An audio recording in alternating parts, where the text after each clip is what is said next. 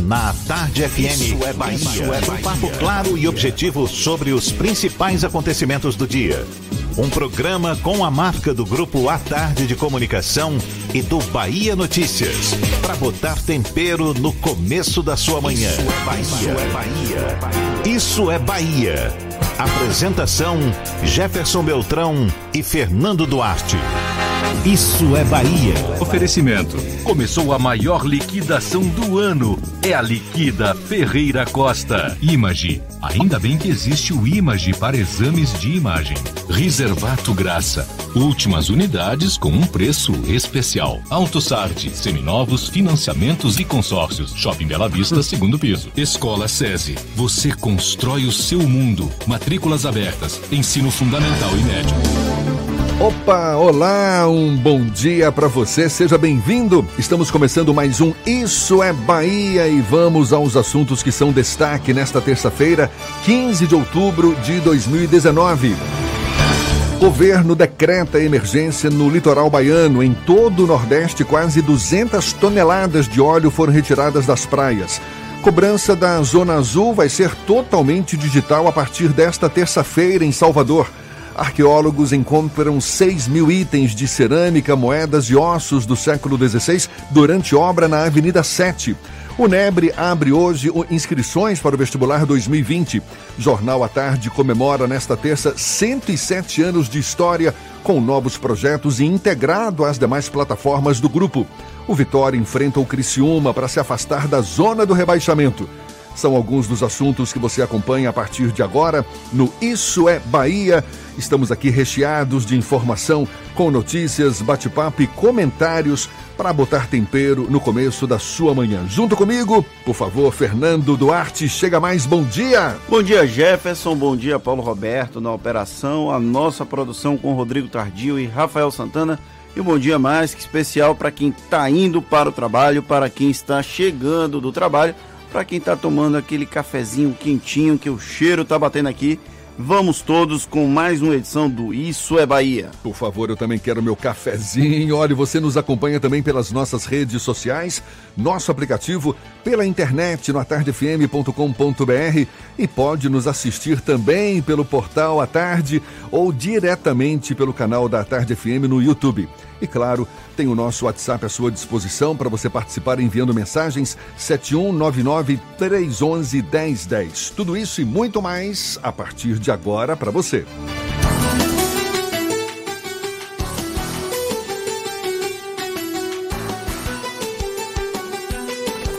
Isso é Bahia.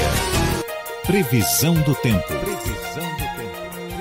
A terça-feira amanheceu com o céu parcialmente encoberto, exemplo de ontem, né? O sol aparece, mas também tem algumas nuvens, inclusive algumas delas mais carregadas. Bom, previsão de chuva, quem vai saber, quem vai dizer pra gente é Walter Lima. Por favor, Walter, chega mais, já tomou seu cafezinho também? Bom dia! Muito bom dia, Jefferson. Bom dia para todos que estão ligados com a gente. Ainda não tomei café. Pode colocar meu nome na lista, professor. Bom dia para o Fernando, bom dia Paulinho, Rodrigo, Rafael e principalmente para você na nossa companhia. Dá para dizer hoje, viu, Jefferson, apesar dessas nuvens meio feias estão aí pintando no céu, que você que está aí ligado com a gente pode deixar seu amigo guarda-chuva em casa. São mínimas as chances de chover na capital nessa terça-feira. Caiu uma garoa leve na região do aeroporto mais cedo, mas agora o tempo é estável, apesar de termos tantas nuvens assim. No início da tarde, Jefferson, o tempo abre e o sol estará soberano nos céus de Salvador. Vai fazer calor, inclusive. Teremos a máxima na casa dos 32 graus. A mesma situação está sendo prevista para Camaçari Madre de Deus, aqui na região metropolitana, e também para a cidade de São Felipe, no Recôncavo Baiano. Procurando um ar-condicionado econômico? Conheça o split inverter da Mideia, que você encontra na Frigelar. Quem entende de ar-condicionado, escolhe Mideia e Frigelar. frigelar.com.br Jefferson. Valeu, Walter. Bom dia para você. Até já. Agora são 7 e 6 na Tarde Isso é Bahia. Apresentação: Jefferson Beltrão e Fernando Duarte. A Tarde FM. Quem ouve, gosta. Um grupo formado por policiais ativos, aposentados, familiares e apoiadores ligados ao movimento grevista da Polícia Militar da Bahia fez uma carreata ontem do Clube da Adelma em Patamares até o CAB. O objetivo foi pressionar o governo estadual a negociar com a categoria que reivindica, por exemplo, melhorias do Planserve, cumprimento do acordo de 2014, pagamento do adicional de periculosidade. O secretário da Segurança Pública da Bahia, Maurício Barbosa, minimizou o movimento grevista e disse que o governo não pode aceitar que a população seja vítima de ameaças e de informações falsas por meio de áudios de WhatsApp e que está aberto a conversar. A greve de parte dos policiais militares da Bahia é tema do comentário político de Fernando Duarte. Isso é Bahia. Política. Tarde FM. Há pelo menos uma semana, muitos baianos convivem com a dúvida simples, mas difícil de ser respondida. Afinal, há uma greve de policiais militares? De acordo com a guerra de informação travada entre o governo da Bahia e o líder do movimento, deputado estadual Soldado Prisco, do PSC, não existe paralisação. No máximo, um movimento isolado de um grupo relativamente pequeno de policiais que insiste em simular uma parada das atividades. No entanto, no submundo das redes sociais não pararam de surgir boatos e rumores de atos de vandalismo, falta de policiais e um caos generalizado. Em verdade, muita mentira. Alguns policiais eventualmente parados, especialmente os praças, erraram na mão ao tentar criar um ambiente de instabilidade para provocar tensão na população. Foram atos isolados, porém o governo conseguiu facilmente atrelar os responsáveis ao grupo que segue paralisado. Os atos, de acordo com relatos, vão desde ataques a ônibus, que gerou até um policial baleado na semana passada, a tiros contra viaturas esvaziadas. Diante da repercussão negativa, mesmo o espírito de corpo tão presente no militarismo não falou mais alto.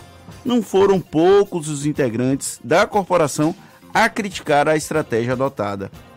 Ainda assim, essa pseudo-greve incorporando a visão oficial sobre o movimento não deixou de ser uma pedra incômoda no sapato do governo baiano.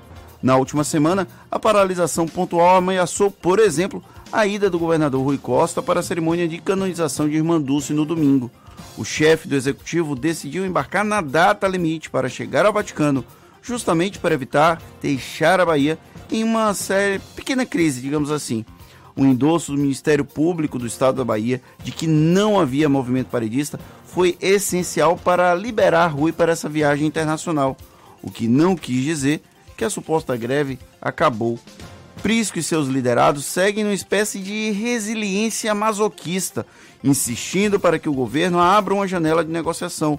No entanto, quando houve uma reunião de mediação organizada pelo presidente interino da Assembleia Legislativa da Bahia, Alex Lima, o deputado estadual mentiu para os policiais ao sugerir que o encontro seria uma mesa para negociar o fim da paralisação. Para quem conhece um pouco a forma como o Rui lida com esses problemas, é fácil identificar que aquela reunião não seria de negociação, mas apenas um aceno até ligeiramente irresponsável por parte do presidente interino da Assembleia Legislativa de que era possível conversar. Por enquanto, não há sinal de arrefecimento por parte do movimento paredista. Pelo discurso, os policiais que acreditam na greve vão seguir fazendo uma espécie de operação tartaruga para evitar punições severas, enquanto esticam um pouco mais a corda na relação com o governo. Uma coisa é certa: o resultado dessa mobilização deve tornar o soldado Prisco muito menor do que quando ele entrou no movimento. Ao invés de xadrez, o jogo dessa vez foi o poker entre instituições, com direito a blefe e uma rodada em que os jogadores perderam para a mesa. Tá certo. Palavras de Fernando Duarte. É, não deixa de ser um assunto polêmico, afinal de contas, mexe com o dia a dia das pessoas. E tem um assunto que também está intrigando a população, mexendo com o sentimento de muita gente. Afinal de contas, quase 200 toneladas de borra de petróleo já foram recolhidas das praias da região Nordeste, Fernando. Esse material que está sendo retirado por equipes do Instituto Ibama, do ICMBio, Instituto Chico Mendes de Conservação da Biodiversidade, de agentes estaduais e municipais, esse material tem sido levado para aterros industriais, sendo que parte dele é incinerada. A Marinha e a Polícia Federal ainda investigam a origem do vazamento de petróleo, que já se sabe, pelo menos já foi divulgado aí por alguns institutos de pesquisa, o petróleo é de origem venezuelana. Agora, de onde que está saindo esse, esse, enfim, essa quantidade imensa de óleo chegando nas praias do litoral nordestino é que até agora não se sabe. E por conta disso, o estado da Bahia teve a situação de emergência decretada. O governador em exercício, João Leão, assinou decreto para a liberação de recursos para seis municípios do estado que foram atingidos pelo material. De acordo com o governo, o objetivo da medida é possibilitar a compra de todos os materiais necessários para conter e recolher as manchas. Os municípios que fazem parte do decreto são Lauro de Freitas, Camaçari, Entre Rios, Esplanada, Conde e Jandaíra. Salvador e Mata de São João, apesar de também serem afetados pela mancha de óleo, não vão receber os recursos, uma vez que não declararam situação de emergência. Tem uma curiosidade aí também, né? Salvador e Mata de São João não são governados por aliados do governo do estado, apesar de Camaçari também ser de um adversário político do governo da Bahia. E Camaçari acabou sendo beneficiada É. por esse decreto, não é? Bom, em Salvador, agentes de limpeza da Limpurbe já retiraram das praias quase 40 quilos desse óleo, dessas manchas de óleo, das praias da capital. Praias, por exemplo, como Ipitanga, Flamengo, Piatã, Itapuã, Placafor, Jardim de Alá, Jardim dos Namorados e Buracão, no Rio Vermelho. Buracão é uma das praias mais lindas aqui da capital. Todo esse material recolhido é encaminhado para um depósito temporário na sede da Limpurbe e despejado dentro de um container forrado internamente por manta de PVC. A gente lembra que quem encontrar manchas de óleo pode acionar a Limpurbe por meio do Fala Salvador número 156. Lembrando que as pessoas não, não devem pegar com a mão, tem, tem que tomar muito cuidado, não botar em qualquer recipiente, em qualquer vasilhame.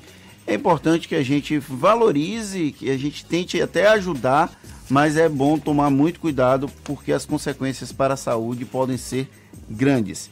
E atenção você motorista, a partir de hoje as cartelas de papel da Zona Azul deixam de ser comercializadas para as mais de 12 mil vagas de estacionamento rotativo em Salvador.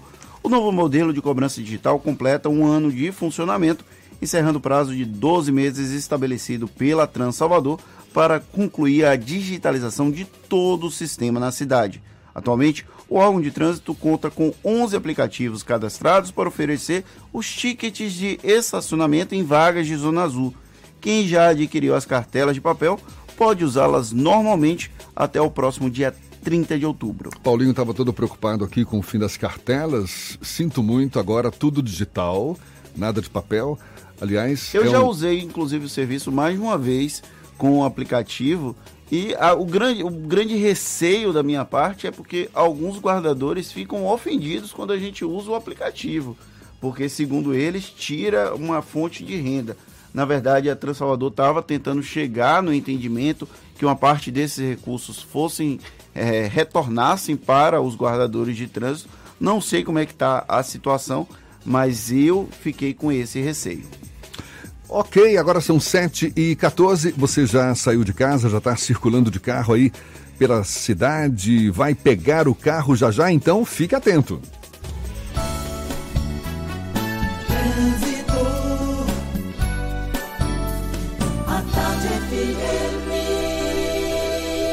Oferecimento: Monobloco, o pneu mais barato da Bahia. 0800 111 7080. Link dedicado e radiocomunicação é com a Softcomp. Chance única Bahia VIP Veículos. O carro ideal com parcelas ideais para você.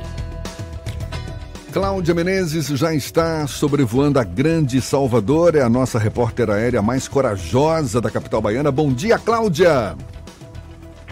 Bom dia pra você, Jefferson. Eu me divirto quando você fala a repórter mais corajosa, viu? Adoro. Isso mesmo. Olha, a gente está sobrevoando agora a região metropolitana e aqui em Lauro de Freitas, a estrada do Corpo está fluindo direitinho nos dois sentidos. Agora eu tenho informação da BR-324. Tem um trecho com lentidão no sentido interior, onde aconteceu o acidente com a carreta carregada com lixo mais cedo. Foi lá em Águas Claras. Então a carga está no acostamento, mas acaba chamando a atenção dos curiosos, claro. Então você que está saindo de Salvador pela rodovia, não vale um desvio agora, porque é um trecho curto, mas serve aí como uma alerta para você. Unisa, você na Unisa e seu currículo valorizado. Inscreva-se para o vestibular 2020 em unisa.br. Unisa é tradição, é qualidade, é outra história. É com você, Jefferson. Obrigado, Cláudia. A Tarde FM de carona com quem ouve e gosta. Agora são 7h16. A gente fala de futebol já já. Hoje tem Vitória e Criciúma. Vitória, claro, tentando se afastar ainda mais da zona do rebaixamento. Detalhes, portanto, já já. Você está ouvindo Isso é Bahia. Chance única Bahia VIP. Super lotes de seminovos com parcelas ideais para você. Renegade X35 ou Corolla parcelas de 999. Bahia VIP Veículos, Avenida Barros Reis Retiro. Consulte condições na concessionária. No trânsito a vida vem primeiro. Você sabia que os alimentos úmidos Friskies para gatos são completos e balanceados? São 15 sabores que vão surpreender o seu gatinho. E o melhor, dentro de cada sachê tem tudo o que ele precisa. Friskies, alimenta a diversão. Se o corpo é magro, se o músculo é fraco, o que a gente quer? Saúde! O que a gente quer? Saúde! Coba Vital, presente no dia a dia.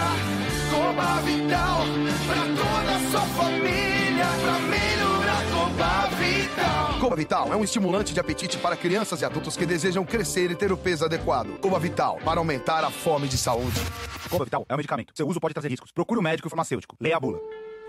Ó oh, Santíssima Dulce dos pobres, que ampara os doentes e necessitados, acolhe os esquecidos e desamparados. Olhai por vossos amados filhos e por vossa cidade, vós que sois nossa luz e nossa esperança. Rogai por todos nós, nossa amada Santa. Homenagem da Prefeitura de Salvador à nossa Santa Dulce dos Pobres. Quem tem alma cervejeira não vai querer perder o Soul Beer Salvador Shopping nos dias 26 e 27 de outubro. Um evento com cervejas especiais e artesanais, gastronomia e muita música. Sábado 26 tem Faustão e os Mongas e Ebert Richard. E domingo 27 tem Super Volts e Cavern Beatles. Vendas Pida, Ticketmaker, Simpla e balcão de ingressos. Soul Beer Salvador Shopping. Diferente pra você. O Pão de Açúcar sabe que nada é mais gostoso que estar com quem a gente ama e passar bons momentos com a família e os amigos. Por isso a nossa loja tá prontinha para lhe receber com tudo o que você precisa. As melhores marcas, produtos premium e especiais, adega com vinhos selecionados, mais de 600 produtos orgânicos e uma equipe preparada para ajudar no que você você precisar. Venha nos visitar. Pão de Açúcar. A felicidade acontece quando a gente se encontra. Voltamos a apresentar Isso é Bahia. Um papo claro e objetivo sobre os acontecimentos mais importantes do dia. Agora são 7h19, vamos ao portal Bahia Notícias. João Brandão tem novidades, é quem fala conosco agora. Bom dia, João. Bom dia, bom dia a todos. É, a Polícia Federal cumpre na manhã de hoje mandados de busca e apreensão em endereços ligados ao deputado federal Luciano Bivar, presidente do PSL. Em investigação sobre o esquema das candidaturas de laranjas, a equipe cumpre as diligências em Pernambuco. Os mandados foram autorizados pelo Tribunal Regional Eleitoral do Estado. O PSL é o partido do presidente da República, Jair Bolsonaro. Os acidentes de trânsito registrados na Bahia fizeram 24.479 fa vítimas fatais de 2009 até 2018. Desse total, a Secretaria de Saúde do Estado indica que aproximadamente 60% das ocorrências foram com uso de motocicletas. Por isso, o veículo sobre duas rodas será o tema principal do Simpósio Internacional Trânsito Seguro, que será realizado a partir de 8 e meia de hoje na, na Assembleia Legislativa da Bahia. O titular da CESAB, o secretário Fábio Vilas Boas, explica que a atenção maior às motocicletas será feita porque as ocorrências com os demais veículos deixam menos sequelas. Essas e outras notícias você pode encontrar no portal bahianoticias.com.br. João Brandão para o programa Isso é Bahia. É com vocês, Jefferson e Fernando. Agora são 7 e 21 olha só, o Vitória já está pronto para encarar o Criciúma hoje às 7h15 da noite, jogo que vai ser disputado no Heriberto Russi, em duelo válido pela 29ª rodada da Série B. O confronto com o time catarinense pode ser considerado um jogo de seis pontos, já que as equipes estão bem próximas na classificação e tentam fugir da zona do rebaixamento. O rubro-negro tem 32 pontos, ocupa a 15ª colocação, enquanto o time de Santa Catarina é o 18º com 28 pontos dentro da zona da degola. Para a partida, o técnico Geninho vai ter os retornos de Wesley e Felipe Garcia, que cumpriram suspensão na última rodada, assim como a volta do meia Jadós. Já o volante Baraca, com um desconforto na coxa, é o desfalque e 11 jogos, 11 vitórias e apenas 5 sets perdidos. Esta foi a campanha da seleção masculina de vôlei que conquistou pela terceira vez a Copa do Mundo disputada no Japão. Foi exatamente diante dos donos da casa com a vitória por 3 sets a 1 e com uma rodada de antecedência que o Brasil chegou ao lugar mais alto do pódio.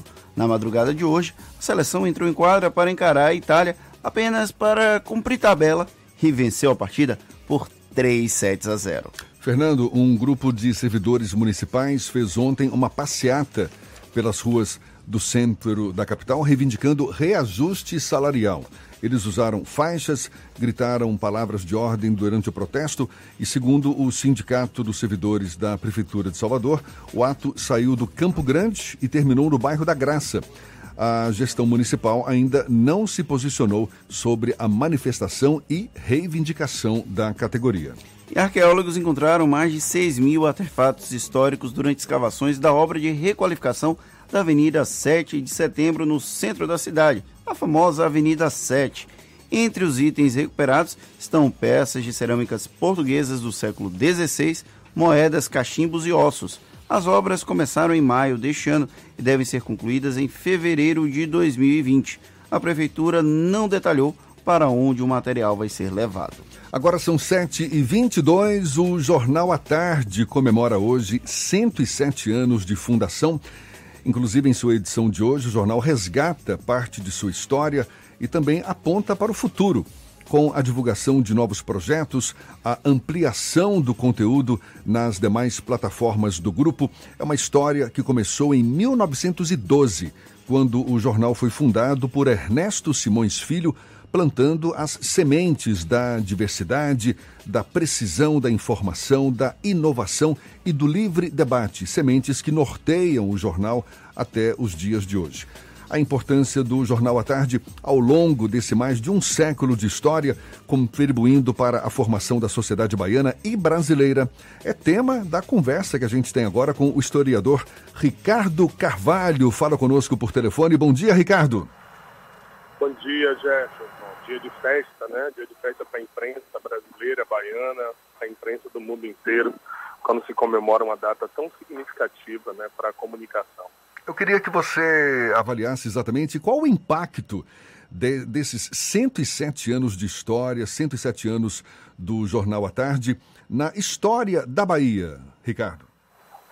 Existe, Jefferson, uma expressão né, no jornalismo norte-americano que é, uma tradução livre seria assim, o rabo que balança o cachorro. Não sei se vocês já ouviram falar nisso. Sim. De que a imprensa ela acaba tendo um papel paralelo ao processo histórico. Não necessariamente como influenciadora do ponto de vista dogmático ou ideológico, mas sim uma construção da consciência coletiva acerca dos fatos que aquele povo está vivendo. Então, o Jornal à Tarde exerce de forma bem categórica esse papel ao longo da história da Bahia e do Brasil ela de certa forma é o elemento que comunica e ao mesmo tempo participa ativamente da construção da história no momento em que leva a população a consciência, a informação, a característica de cada período que ajuda a população a tomar decisões significativas em relação ao seu próprio processo histórico. É, é um momento de comemoração, sem dúvida nenhuma, um momento marcante, e não só no aspecto informacional, mas também no aspecto da vanguarda que o Jornal à Tarde trouxe para a comunicação, com todas as inovações, com todas as características que trouxe para modernizar o processo de informação no nosso Estado. O Fernando Carvalho está participando aqui desse nosso bate-papo. Tem, tem, também uma pergunta para você, Ricardo. Fernando Carvalho, rapaz. Fernando Carvalho, não. Fernando Carvalho, misturei Ricardo Carvalho com Fernando Duarte. Fernando Duarte, vai lá, Fernando. Professor, o jornalismo ele conta o presente, mas hoje o A Tarde completa 107 anos e também é ao longo dessa história ele conta o passado como usar o jornalismo diário para construir a realidade de 1912 para cá, já que o, o, Jornal à Tarde tem essa responsabilidade também? É, eu costumo dizer que não esquecer é uma forma de fazer justiça. Né? Eu acho que o jornalismo diário ele não traz só a informação do cotidiano, daquele momento, do contexto. Ele é um processo cumulativo de consciência coletiva, como eu já disse. Eu acho que são 107 anos de construção né, da memória de, uma, de um povo.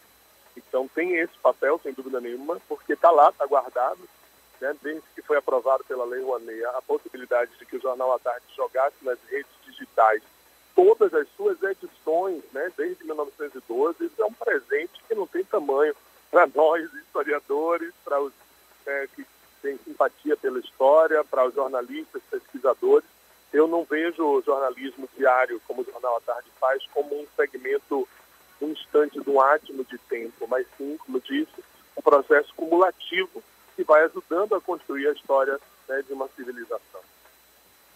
O senhor acredita que, por, com todas essas transformações que a comunicação é, tem passado, principalmente ao longo dos últimos anos, é, cresce a responsabilidade de fazer de contar histórias amparadas na realidade? Olha só, essa, essa neutralidade axiomática, a ideia de que a gente pode construir uma informação isenta né, das, dos atores que a escrevem, isso não existe. Né? Isso é uma utopia que a gente sabe que não existe. Mas, por outro lado, um, um jornalismo responsável, mesmo que, obviamente, influenciado pelas características, sejam psicológicas, ideológicas, daquele homem, daquele agente, do ator que escreve. Por outro lado, um jornalismo responsável, como o Jornal à Tarde fez ao longo da sua história, é sem dúvida nenhuma um, um, uma construção do que nós chamamos de real na história, de uma forma muito contundente.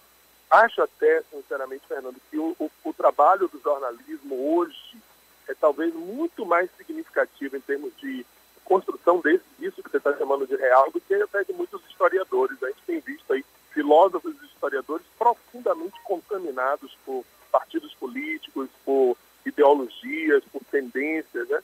Nesse momento tão difícil da história do Brasil, que nós estamos tão profundamente segmentados ideologicamente. E vejo que alguns veículos de informação, como particularmente o Jornal à Tarde, tem um papel riquíssimo né, nessa possibilidade de dar às pessoas um espectro mais claro do que é que envolve, né, do lado que está. E sempre o jornal faz isso com muita clareza, né? Assim, sem se deixar contaminar de forma, é, às vezes, né, promíscua, como outros veículos de informação fizeram ao longo da história. Professor Ricardo Carvalho, historiador, conversando conosco sobre a importância do Jornal à Tarde, essa longa trajetória ao longo de 107 anos.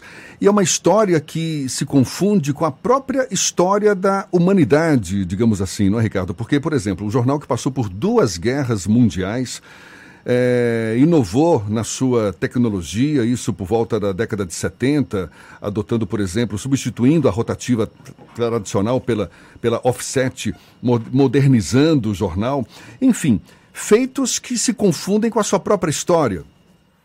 É, e que constroem a história da informação. Eu, eu, eu sou leitor desde sempre, né, desde que eu me entendo por gente, sou leitor do Jornal à Tarde e percebi algumas coisas muito curiosas. Primeiro, ao longo do processo histórico né, do jornal, o jornal trouxe vanguardas que hoje fazem parte da linguagem universal. Então, por exemplo, o título e o subtítulo da matéria, isso toda, hoje a internet usa isso. Né? Esse filtro que o leitor faz de olhar a notícia, olhar uma pequena, pequeno resumo, isso foi uma invenção do Jornal Tarde. os classificados, né, como uma ferramenta comercial também, é uma inovação do Jornal Tarde. Jornal Tarde trouxe outras coisas que eu considero extremamente avançadas na sua história. Acho que todo mundo conhece, né? Não sei se vocês já, já contaram essa história no ar, da, da questão da sessão do esporte, que era feita ao Helenos, que era um, um, um pseudônimo, né? Da esposa do, do fundador, Helena, que escrevia sobre esporte num jornal que, tradicionalmente, numa sociedade machista, aristocrática, não podia nem imaginar uma mulher escrevendo sobre esporte e ela teve essa ousadia, né? E acho hoje, Jefferson, que o Jornal Tarde ele tem conseguido adaptar-se às novas realidades digitais, né? Então, todas as plataformas, né, o advento da rádio, né, também associado ao processo de comunicação do Grupo à Tarde, então, todos esses elementos, eles são riquíssimos na, na, nessa atitude de vanguarda né, do, do grupo, de entender que existem outras nuances, outras realidades, outras é, é, faixas etárias com interesses múltiplos também na informação. Isso é muito, muito louvável. Professor, é, normalmente as pessoas que gostam de conhecer um pouco sobre a história bebem na fonte do Jornal à Tarde. E o senhor, enquanto é, pesquisador da Bahia também, o senhor bebeu nessa fonte, pesquisou no passado do Jornal à Tarde é, para construir o próprio professor Ricardo Carvalho? Não tenho nenhuma dúvida disso. Eu quero saber qual é o profissional, eu não digo na Bahia não, Fernando, eu diria no Brasil inteiro, qual é o profissional de história, de sociologia, de filosofia, qual o professor de português, né, qual o curioso de história até, que não foi beber na fonte do Jornal à Tarde. Eu, eu acho particularmente uma delícia, confesso a vocês, assim, eu tenho alguns momentos do século XX que me interessam muito, como a Segunda Guerra Mundial, por exemplo, em que eu fico, vou buscar os jornais da época, que coisa deliciosa que você pegar um jornal e olhar, né, 80 anos atrás, como foi, por exemplo, 3 de setembro de 1939. Está lá no Jornal à Tarde, né, o dia que a Alemanha invade a Polônia da início da Segunda Guerra. Está lá também com clareza no Jornal à Tarde, o dia da bomba atômica, 6 de agosto de 1945. Olha que riqueza, né, que, que possibilidade de reencontro com a história que esse veículo de informação nos dá. Eu, eu sou né, um pesquisador, sem dúvida nenhuma, é, profundamente vinculado e agradecido à riqueza que esse veículo de informação nos trouxe ao longo desses 107 anos. Uma, uma curiosidade na história do jornal é o próprio nome, né? Jornal à Tarde, porque inicialmente era um jornal vespertino, não é, Ricardo? E, e um modelo de jornal que hoje em dia praticamente não existe mais. Não, é raro. Tem alguns, né? O Daily Mirror na, na Inglaterra tem uma edição vespertina, tinha pelo menos, eu não sei agora, eu não tenho essa informação. O Le Monde, né, na França, que é um jornal também companheiro do Jornal à Tarde ao longo de tantos e tantos anos, também tinha uma edição vespertina, eu acho que se não me engano aos domingos, mas não é uma, não é hoje mais uma coisa é, tão comum. Que bacana, né, que essa característica vespertina mesmo quando o jornal passou a ser matinal, se manteve. O nome é muito especial, né? O nome do jornal é, é uma referência poderosa de jornalismo. Tanto que as pessoas, assim, mesmo que, que não estejam pensando efetivamente no produto Jornal à Tarde, só vai ali na, na esquina, vai ali na banca comprar uma tarde, né? Isso é, virou uma referência do que é o sistema de comunicação impresso na nossa cidade. Você, como um observador da história, e a gente tem aí esse patrimônio que é o próprio Jornal à Tarde, 107 anos de história e que sobrevive até hoje com o advento das novas tecnologias, enfim, com as transformações pelas quais a sociedade passou ao longo desse, desse tempo todo, muita gente e, e, dos anos 90 para cá, com o advento da internet, muita gente diz até hoje né, que os, esses veículos tradicionais, de certa forma, estão fadados ao desaparecimento, ou, no mínimo, a, a uma readequação a essa nova realidade. Como é que você vê, Ricardo, o futuro do jornalismo impresso com eh, tantas tecnologias digitais ao nosso redor hoje e que, de certa forma, e não podia deixar de ser diferente, mexendo com o dia a dia das pessoas? Eu tenho, tenho falado muito sobre isso, tenho sido chamado para fazer palestras e seminários sobre esse tema, né? Que é a adaptação das mídias e tal. Eu, eu tenho uma opinião muito é, pessoal e é fruto da minha observação também. Eu acho que as novas é, plataformas, as novas ferramentas, elas moldam, claro, né, é, os sistemas de informação. Mas o papel ele tem ainda um, um, um tempo de sobrevivência, eu acredito, muito longo. Né? Nas minhas perspectivas, eu acredito que mais uns 20 ou 30 anos tem um fetiche do papel, né? tem o ato de você manipular que as mídias digitais, que um smartphone, que um tablet não te dá, que um notebook não te dá. Né? Eu, eu acredito que, que a gente tem um tempo. O Jornal é uma prova de que a, a mídia impressa, né, de papel, ela ainda tem um, um período de sobrevivência. O que vem pela frente a gente não sabe. Né? A gente não tem bola de cristal. Nós aprendemos nas, nas universidades de história, nas faculdades, nas academias, que o professor de história, o historiador, nunca deve dizer se, né, nem deve também lançar vaticínios sobre o futuro. Mas, como observador social, eu acredito que a mídia impressa ela tem um período bom ainda de sobrevivência, né? Até, não sei né, o que, que vem pela frente, mas eu tenho certeza que sim. Eu tenho, eu adoro. Eu, por exemplo, eu não consigo ler, com todo respeito aos e-books, mas eu não consigo ler, fazer um livro digital. Eu gosto do papel, do cheiro do papel, e nada mais maravilhoso que você acordar pela manhã, pegar um jornal à tarde, com aquele cheirinho da tinta ainda, e folhear, né, e ver o que é que nos aguarda para mais um dia, para uma manhã e para uma tarde. Professor, é, contar histórias é um, uma, um dos papéis do jornalismo. O senhor, enquanto historiador, gosta de ler histórias no jornal? Ah, gosto muito, gosto muito. Acho que. E tem uma coisa da história narrativa que o Jornal à Tarde constrói, eu não sei se. Eu já me perguntei algumas vezes se isso tem alguma relação com o processo de seleção dos jornalistas, particularmente deste veículo. Mas a, a genialidade com que os seus redatores né, trabalham é, é impressionante. Gosto muito do, do processo narrativo. Eu acho que outros veículos de, de, comunicação impressa perderam um pouco isso, né? A gente tem alguns outros no Brasil que fazem um processo semelhante. Eu gosto muito da Folha de São Paulo, ela faz um trabalho parecido com que que é o processo narrativo. Isso é muito interessante. A história narrativa ela sofreu muito preconceito né, pelas academias porque parecia ser factual. Eu eu sempre fiz parte da aula contrária disso. Eu gosto do processo narrativo. Eu gosto, gosto da história contada. Eu gosto da reportagem policial que vai buscar né, a, a história da vítima ou do, do, do, responsável por aquele crime. Eu gosto do esporte contado pelo Jornal à Tarde, que vai e conta um pouco da história do jogador, de onde veio, quais são os projetos dele. Eu gosto muito disso. Acho que isso é uma riqueza e eu acho que é por isso o sucesso né, editorial, o sucesso é, do jornal ainda até hoje entre a sua população. Ricardo Carvalho, professor historiador, conversando conosco. Uma das fontes de informação para que a história seja contada é exatamente a oralidade, não é? Você tem, claro, fontes documentais, mas a oralidade, aquilo que é contado pelas pessoas, acaba sendo uma fonte muito rica de informação.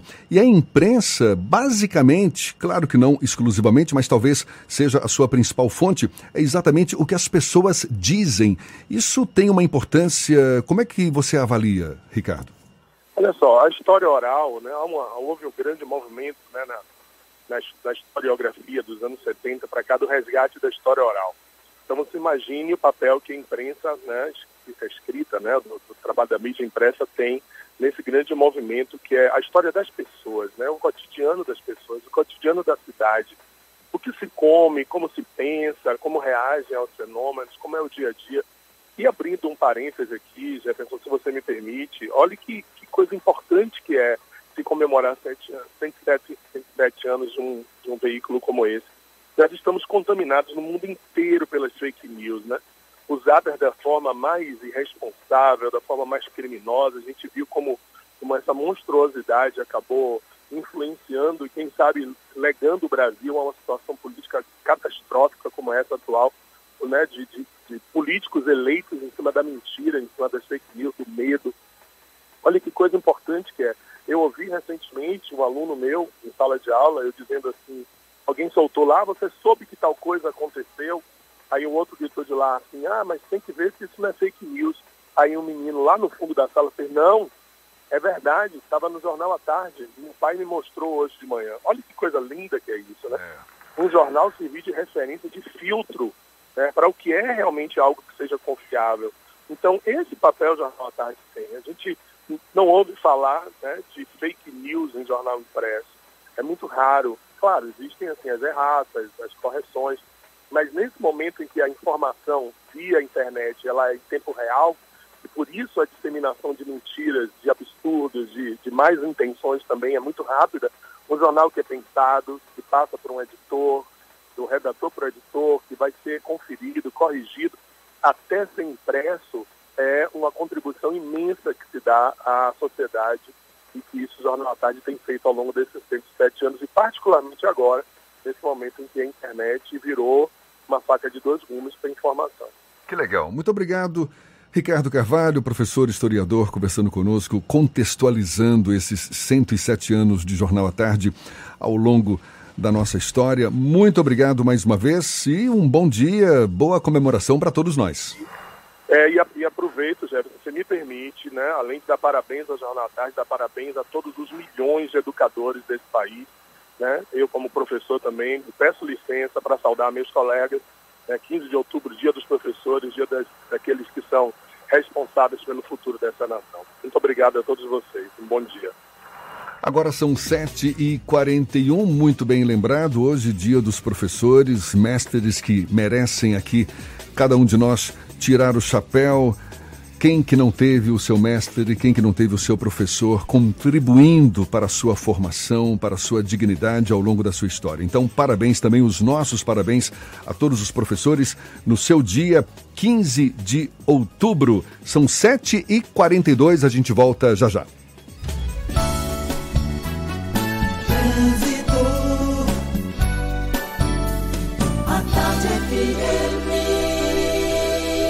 Oferecimento: Monobloco, o pneu mais barato da Bahia. 0800 111 7080. Link dedicado e radiocomunicação é com a Softcomp. Chance única Bahia VIP Veículos, o carro ideal com parcelas ideais para você.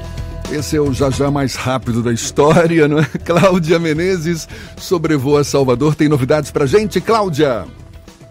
Oi, Jefferson. Olha, vou voltar a falar da BR-324, porque estamos agora onde aconteceu o acidente com a carreta em Águas Claras. A carga já está começando a ser retirada, a carreta estava carregada com lixo, como eu falei mais cedo, acabou tombando na rodovia. O veículo ainda está aqui no local. Esse trecho segue com lentidão entre Valéria e Águas Claras, nos dois sentidos, tá? A gente vai acompanhar essa situação. Agora, se você vai sair agora de Simões Filho, vale você fazer um desvio, viu? Você pegue a Cia Paripe e depois você pode descer pela suburbana, que só tem intensidade um pouco no Lobato e no Uruguai. Aí você chega na região da Cidade Baixa ou vai para outras regiões daqui da capital.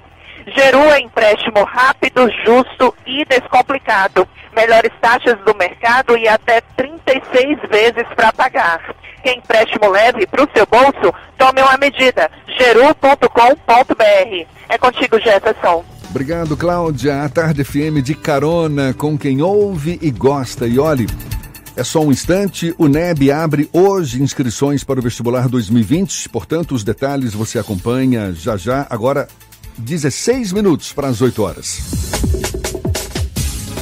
Você está ouvindo Isso é Bahia.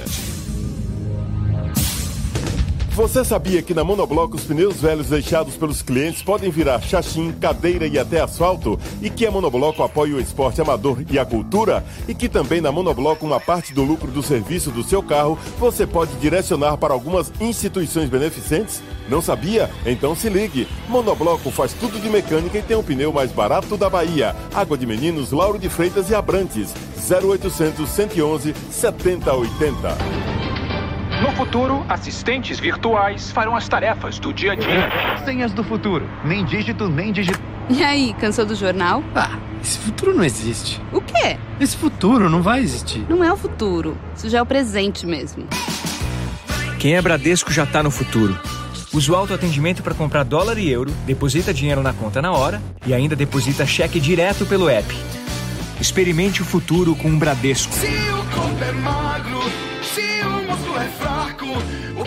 quer? Saúde! Porque a gente quer? Saúde! Coba Vital, presente no dia a dia.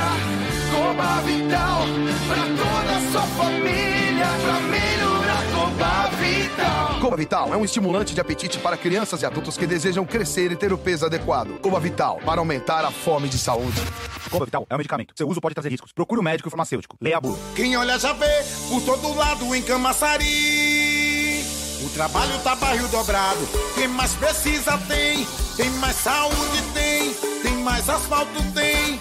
Tem mais creche tem. Olha que tem o gás que tem. Tem o BS tem. Tem novo fartamento tem. Campos e praças tem. Quem mais precisa tem. Bolsa social tem. Tem casa melhor tem. Tem mais cuidado. Central Papelaria, os melhores preços e a maior variedade em material escolar e escritório da Bahia e a hora certa. A tarde FM, 14 para as 8. 3369 mil. Central Papelaria, variedade assim você nunca viu. 3369 mil, é só ligar. 3369 mil. Central Papelaria, você encontra tudo em material escolar. Tudo pro seu escritório, 3369 Ligue 3369 mil, a maior variedade em material escolar e de escritório. Central Papelaria Lauro de Freitas. 3369 mil. Voltamos a apresentar Isso é Bahia. Um papo claro e objetivo sobre os acontecimentos mais importantes do dia. Shows, dança, teatro, música, diversão. Ouça agora as dicas da Marcita com Márcia Moreira. Olá, vamos às dicas para esta terça-feira. Com 65 anos de tradição, a Orquestra Sinfônica da UFBA se apresenta nesta terça-feira sob regência do maestro José Maurício Brandão. No programa, as peças Concerto para Clarineta e Orquestra número 2, de Louis Spohr, e Der Rosenkavalier Suite, de Richard Strauss. O solista da noite é o clarinetista Pedro Robato. Hoje, às sete da noite, no Salão Nobre da Reitoria da UFBA, no Canela. Tudo gratuito.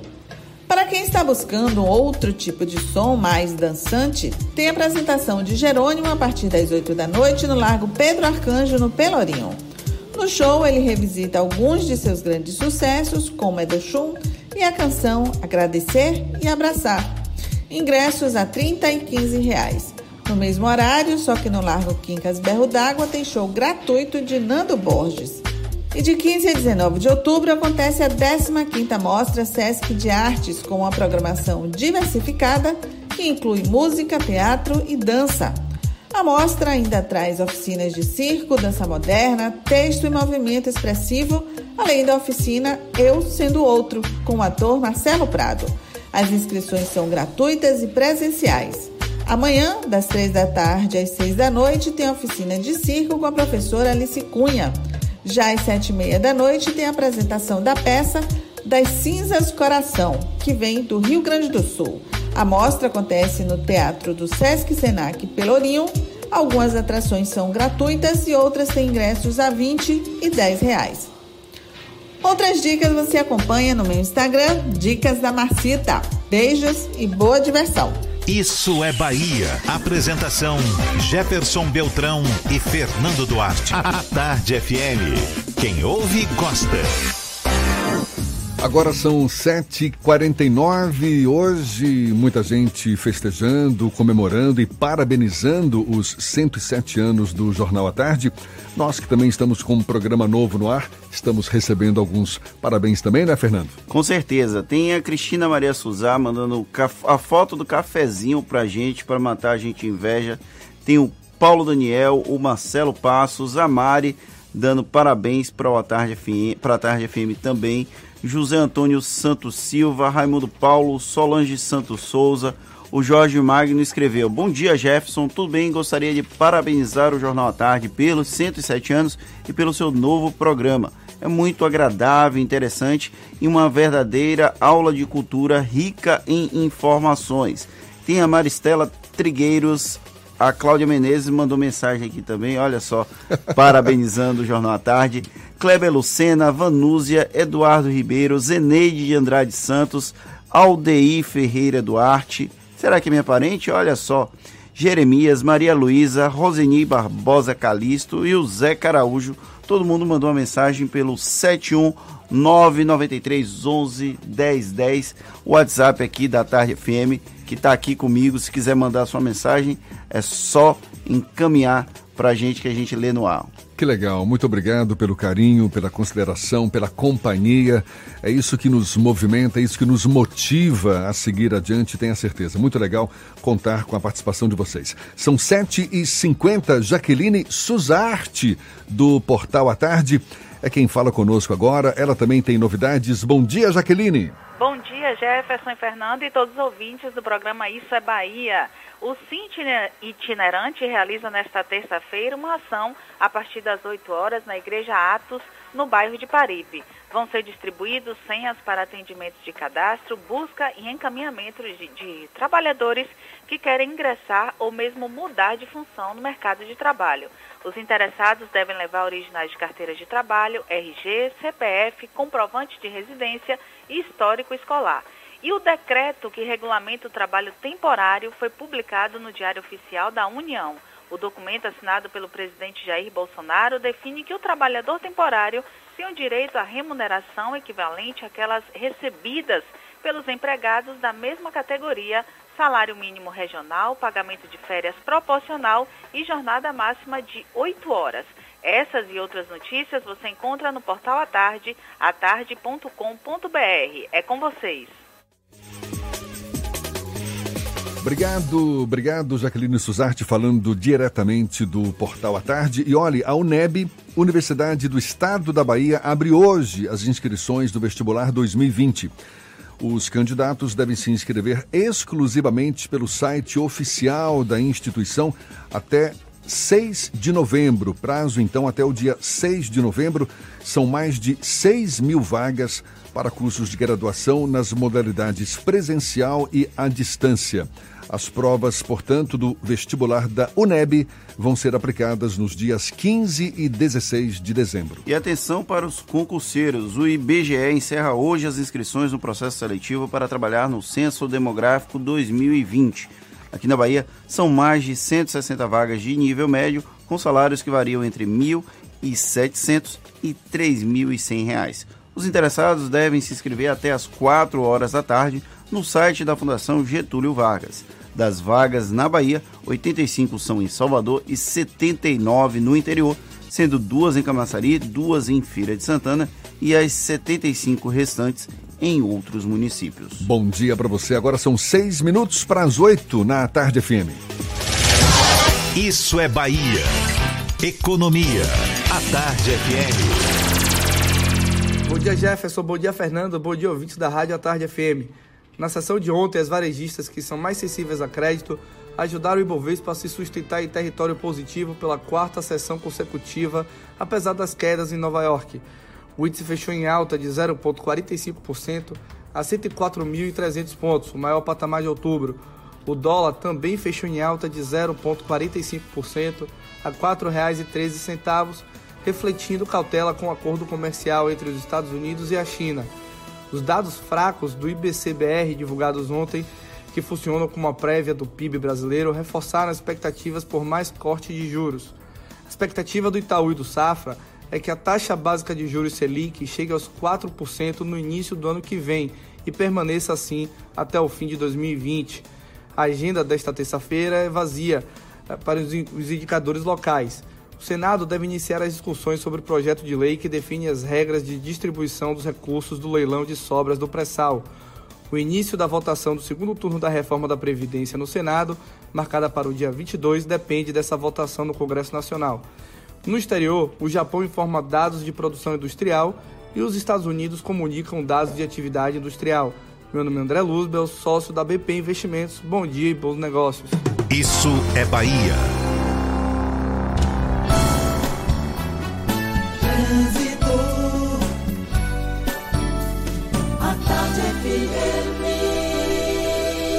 Oferecimento: Monobloco, o pneu mais barato da Bahia. 0800 111 7080. Link dedicado e radiocomunicação é com a Softcomp. Chance única Bahia VIP Veículos, o carro ideal com parcelas ideais para você. A gente volta a falar lá de cima. Cláudia Menezes, com os olhos cá para baixo, tem novidades pra gente, Cláudia?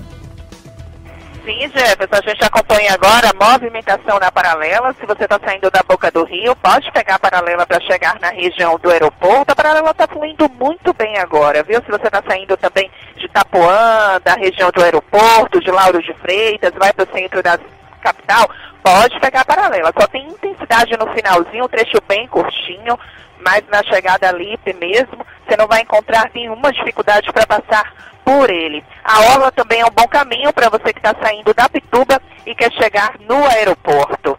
Meu amigo e minha amiga, se você está passando por alguma das muitas obras que a Prefeitura de Salvador está fazendo, tenha paciência e lembre-se, os transtornos passam, os benefícios ficam. É com você, Jefferson.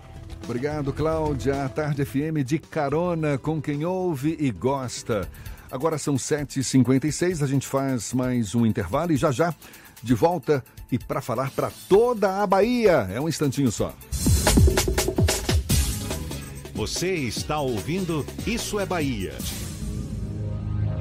Chance única Bahia VIP. Não deixe passar. Corra para aproveitar. Super lotes de seminovos com parcelas ideais para você. Lote 1, Sandero Agile ou Siena Fire com parcelas de 399. Lote 2, Etios HD20 ou Lifan X60, parcelas de 799. Lote 3, Renegade e X35 ou Corolla, parcelas de 999. Bahia VIP Veículos, Avenida Barros Reis Retiro. Fone 3045 5999. Consulte condições na concessionária. No trânsito a vida vem primeiro. Não tem jeito.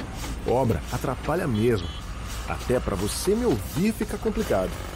Mas quando as obras terminam, ficam os benefícios. Então, se você passa por algumas das muitas obras que a prefeitura está fazendo, como o BRT e a urbanização da Avenida 7, do Curuçu, de Ondina e de São Cristóvão, contamos com sua compreensão. Estamos trabalhando para melhorar nossa cidade. Prefeitura de Salvador. A prefeitura que mais trabalha no Brasil. Se o corpo é magro, se o músculo é fraco, o que a gente quer? Saúde! Porque a gente quer saúde!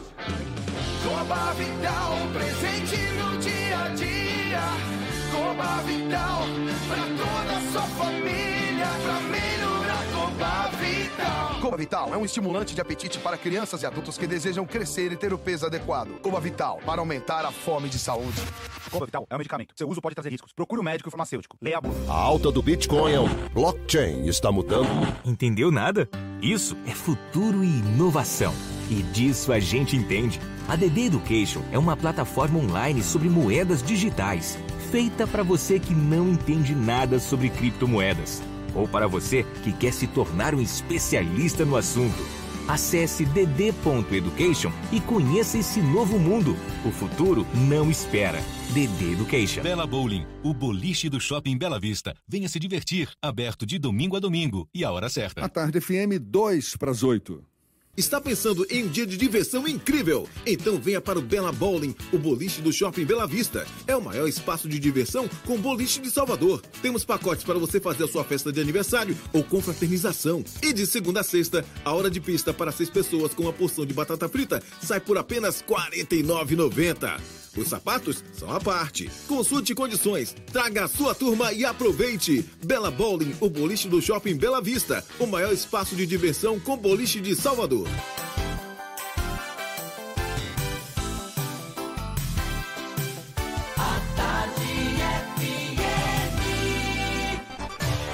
Atenção, emissoras afiliadas à Tarde FM. Em 5 segundos, isso é Bahia para todo o estado.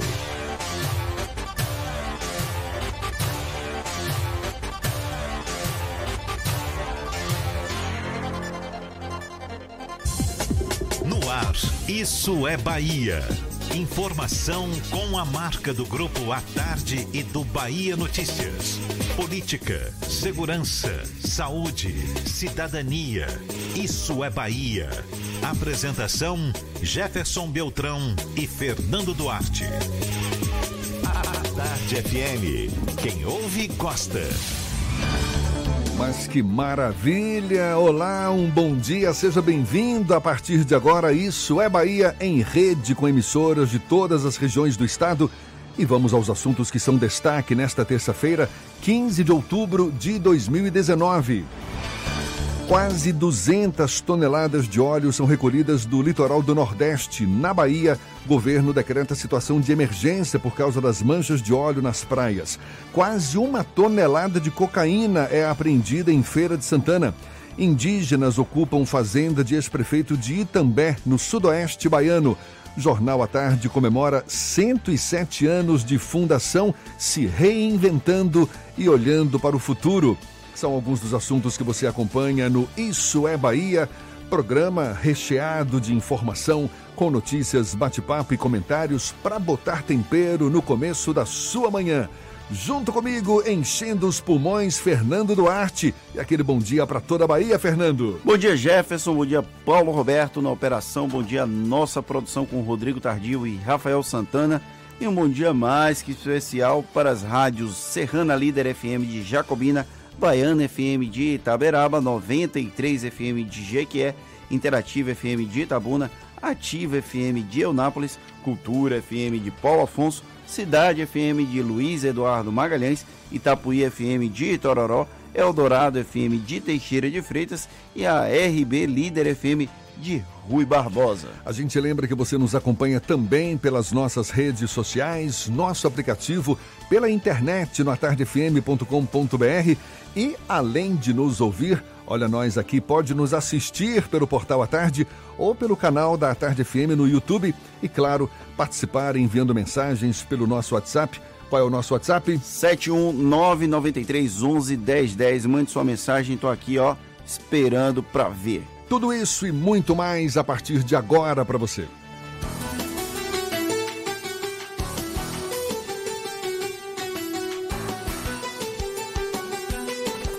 Isso é Bahia.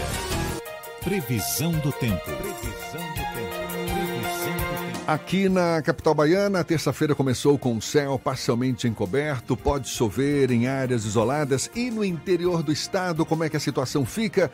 Vai ter chuva, vai ter sol, vai ter cafezinho. Walter Lima, chega mais. Agora você já tomou seu café, né, Walter?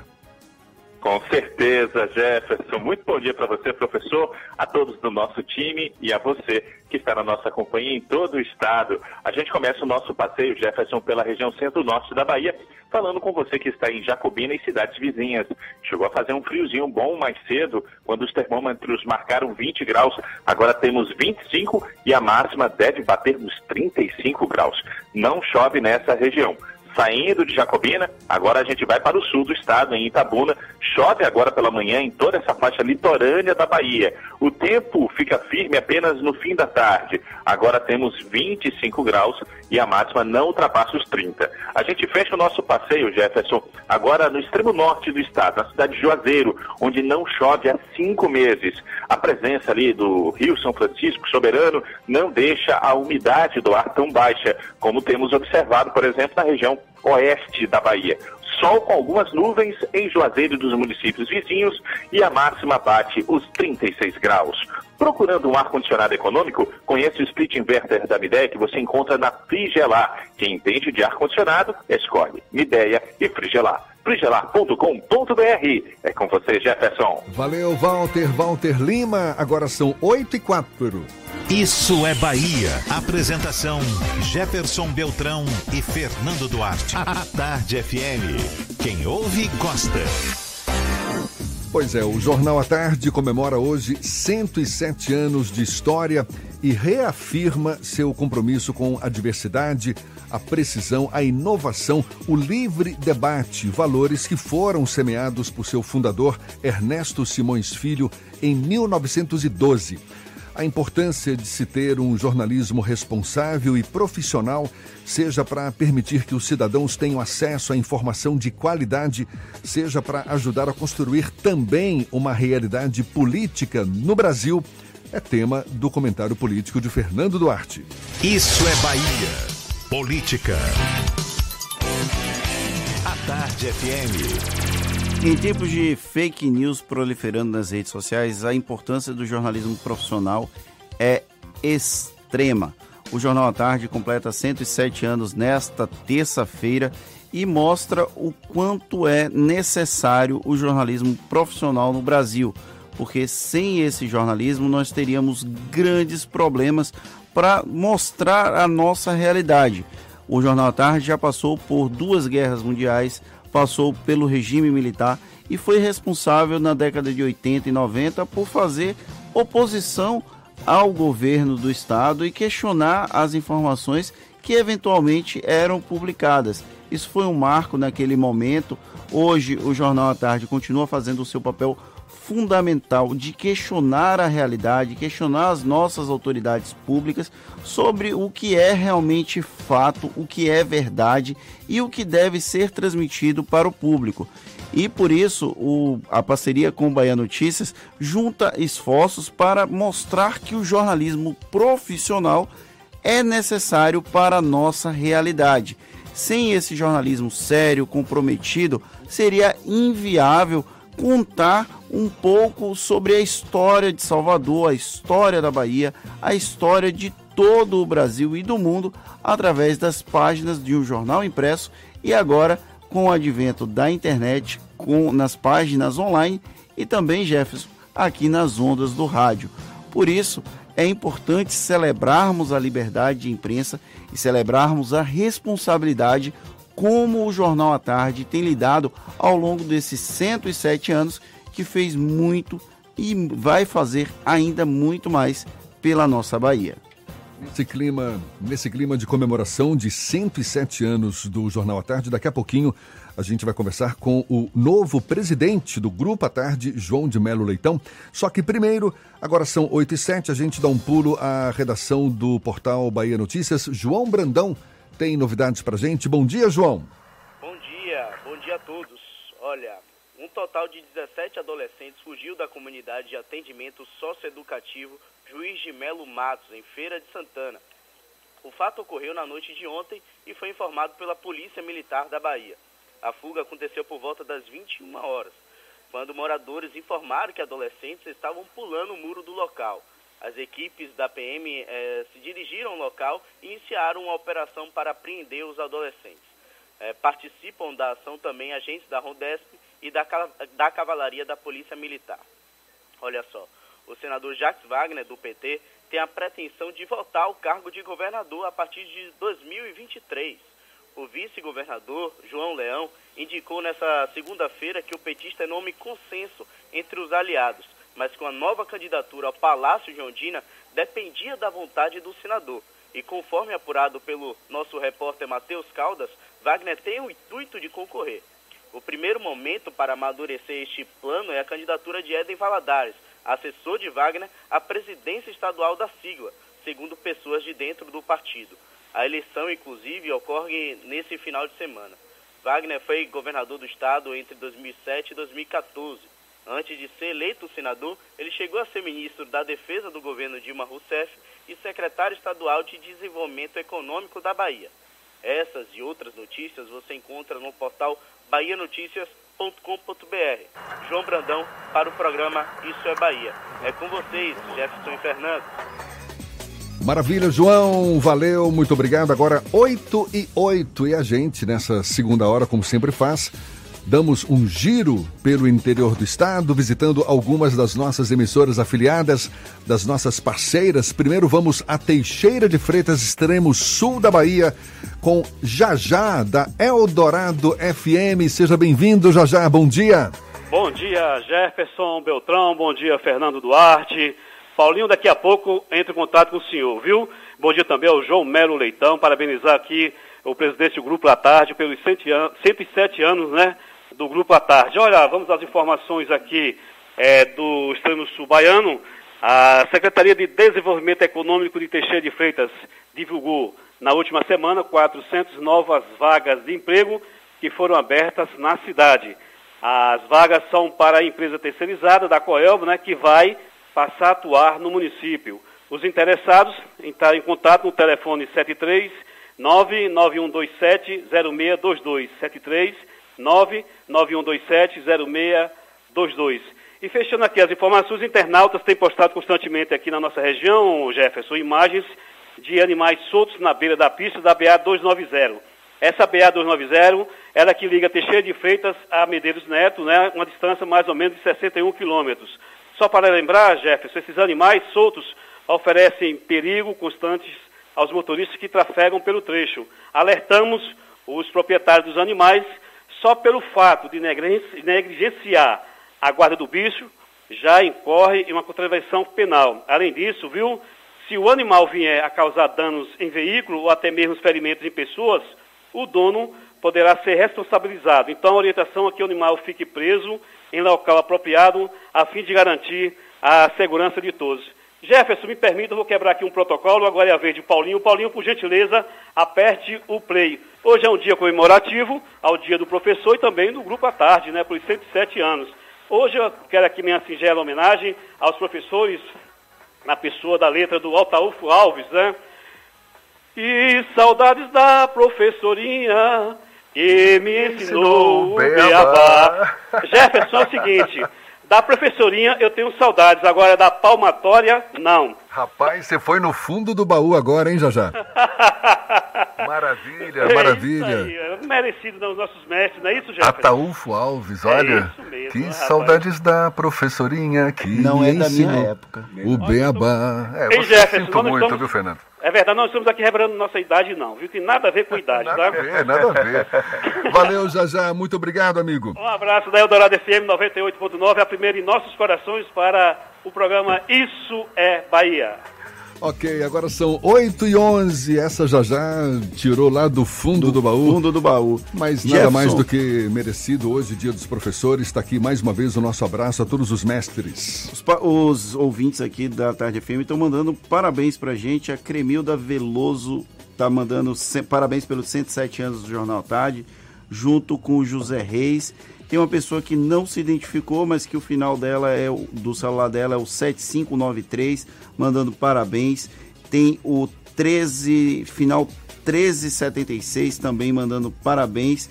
E tem um ouvinte aqui que fez uma observação, ela é de Brumado e está pedindo a transmissão do Isso é Bahia lá para a região de Brumado, no sudoeste. Ele, ela dá bom dia e pergunta: essa dupla deu certo, viu? Um é mais sério e o outro é brincalhão. Agora, qual é qual? Ah, eu sou sério. ah, Fernando, sinto muito. Acho que eu sou o brincalhão, né?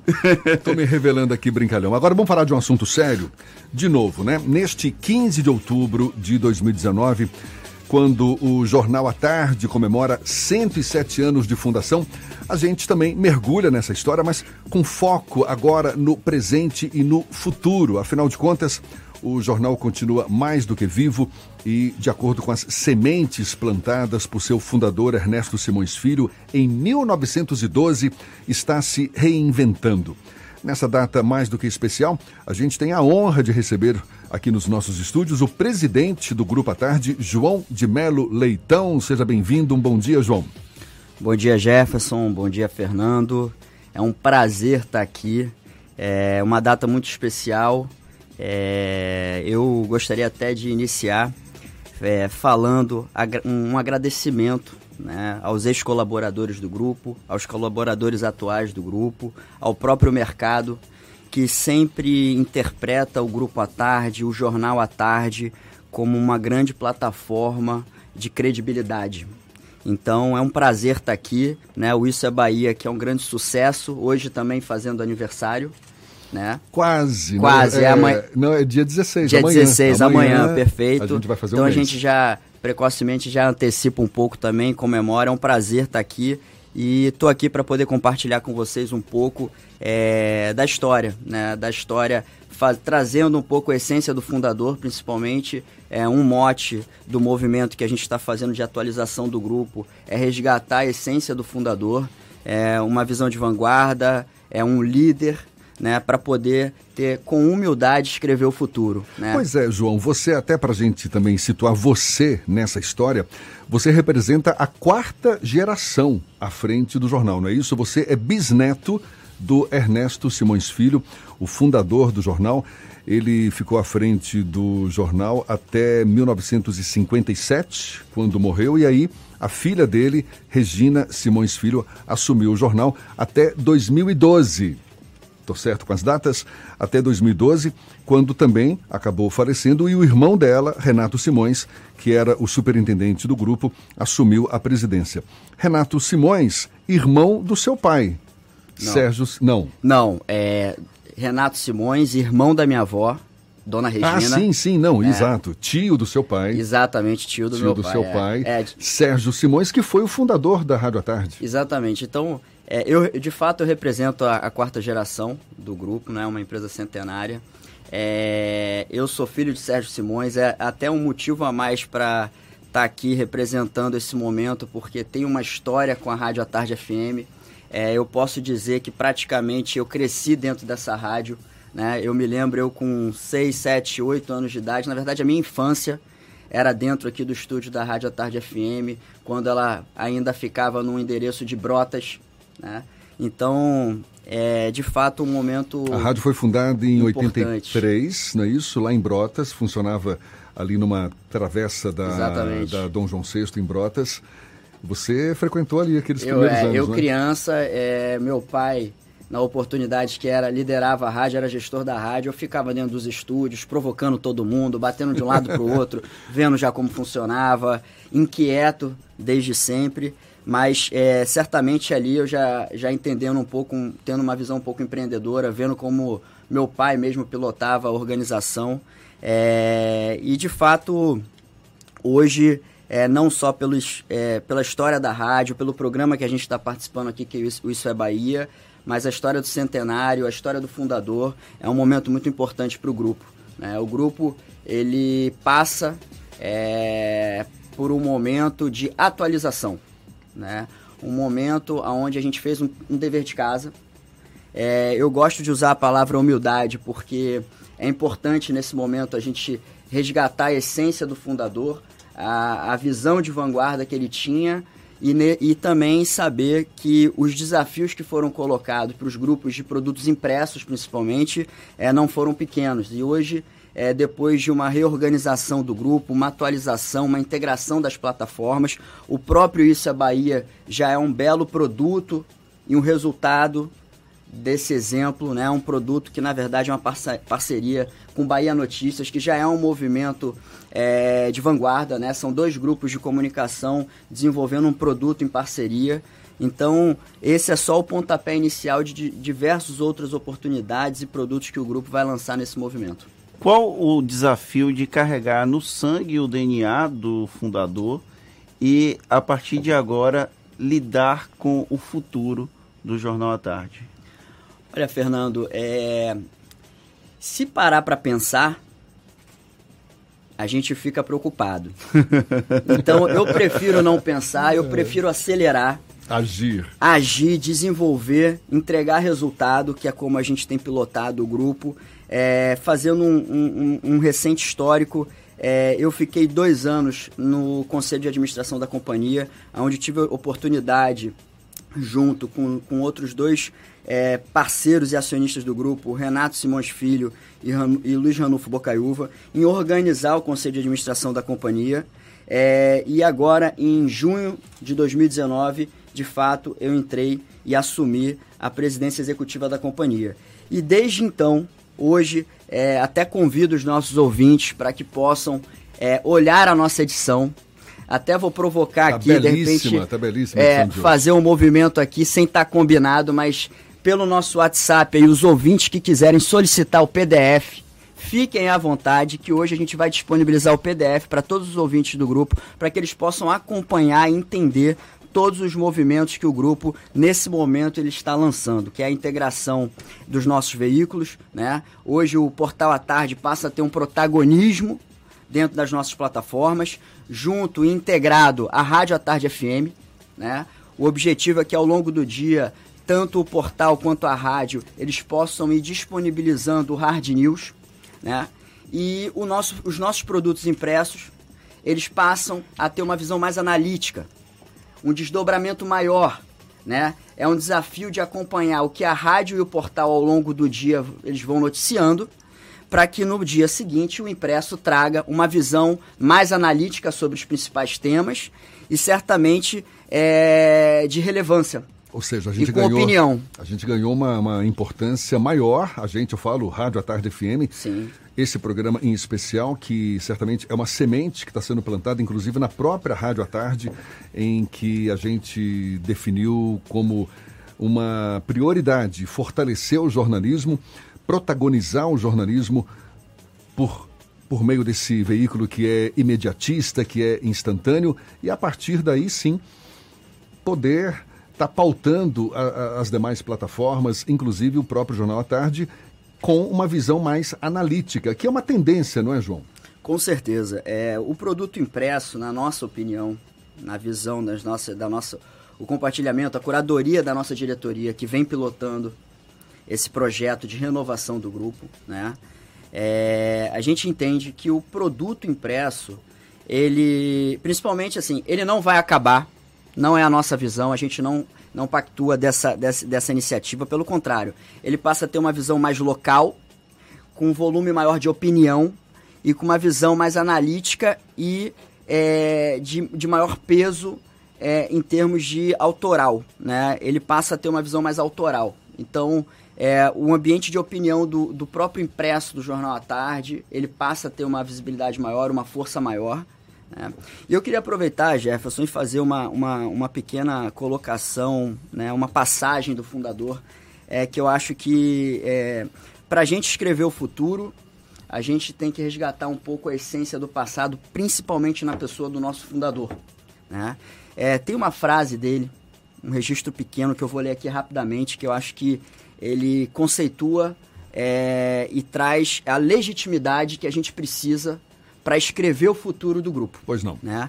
A luta pelos mais nobres deveres da civilização não pode deixar de ser a nossa preocupação assídua e constante. Praticar a honra, a franqueza, a liberdade mais livre no uso da palavra escrita. Eis o nosso compromisso com o nobre povo baiano. Essa é Fantástico. a fala do nosso fundador. Isso em 1912, ou seja, uma visão mais do que atual, inclusive. Não é? Exatamente. Uma, um líder de vanguarda, é, obviamente, nesse processo é, de integração do grupo, é, da gente desenvolver essa edição que, que hoje está disponibilizada, eu repito, para o WhatsApp aí da, da Rádio à Tarde FM. Repete o nosso WhatsApp aí, Fernando. 71993111010. Já tem gente pedindo aqui o WhatsApp, o PDF pelo WhatsApp. Eu estou providenciando, como o João falou, não tinha sido combinado. Não. A gente está tentando localizar o PDF aqui para poder mandar para os ouvintes. Daqui a pouquinho tá com eles. Perfeito. E é, a gente, e assim, eu até me perdi um pouco, Jefferson, quando você estava falando agora que a gente entrou na questão do WhatsApp. Você estava citando a visão do fundador, que mais do que atual, e agora também me perdi. vamos, vamos, seguir com pergunta, então. É, você é a quarta geração da, do fundador. E essa, o, o, DNA do jornalismo é o mais forte do Jornal Tarde. E grandes figuras do jornalismo baiano nasceram e se criaram do Jornal Tarde. O Bahia Notícias, por exemplo, nasceu de uma parceria do Ricardo Lúcio com Samuel Celestino, que é um dos grandes baluartes do jornalismo político da Bahia no, no final do século passado, início desse século. É, como é ser esse exemplo para outros veículos de comunicação, dando oportunidade para grandes nomes do jornalismo nascerem e se criarem, se desenvolverem nesse jornal. A gente pode citar o Levi Vasconcelos, que tem uma história muito boa, a Mariana Carneiro, que é atual diretora de redação, são todos nomes muito reconhecidos dentro do mercado. Eu também já tive a minha participação no Jornal à Tarde, não tenho tanta vivência quanto os outros, mas a gente já tem uma história. Então, como é ser esse é, palco para o surgimento de talentos do jornalismo? Fernando, é, não só, é, obviamente, no jornalismo, que é o nosso core, né, é a nossa matriz, é, e também eu, eu, eu, amplio um pouco para uma experiência que ao longo desse processo de aculturamento eu venho passando aqui. Né? Por exemplo, é, são duas, três, até quatro gerações que passaram por aqui. A gente tem histórico é, de famílias que a gente é, que passou por dentro do grupo, foi empregado dentro do grupo, participou como colaborador dentro do grupo. O avô, o pai e o filho. Né? Então, é, obviamente, na, na matriz da parte de jornalismo, a gente tem um histórico é, muito, muito qualificado. Né? Boa parte dos grandes talentos do jornalismo do, do, do estado da Bahia, é, de Salvador, passaram por aqui, é um fato. E a gente hoje tem um movimento, né, buscando até um pouco do conceito dessa inovação, que é o, movimento autoral. Né? Hoje a gente está atrás de formar novos talentos, não só resgatar os talentos que passaram por aqui. Né? A gente pode citar é, um, um, pouco mais recente, mas é um nome de peso também, que voltou para o grupo agora, que é Armando Avena, né? fazendo a sua colaboração é, na parte de economia. Inclusive aqui na Tarde FM. É, a gente agora nitidamente o nosso caminho até fazendo parte do movimento de integração é quem vai gerar conteúdo aqui vai gerar para todas as plataformas né? E de forma integrada e, obviamente, customizada para cada qual. Plataformas que fique bem claro, Jornal à Tarde, Portal à Tarde e a Tarde FM. Exatamente. E se for colocar na ordem, Jefferson, é Portal à Tarde, Rádio à Tarde, integrado com o portal e o jornal impresso como consequência e desdobramento do dia seguinte. Maravilha. Olha, você disponibilizou aqui o PDF da edição de hoje para os nossos ouvintes que participarem pelo nosso WhatsApp, pois a gente já está disponibilizando o PDF no site da A Tarde FM.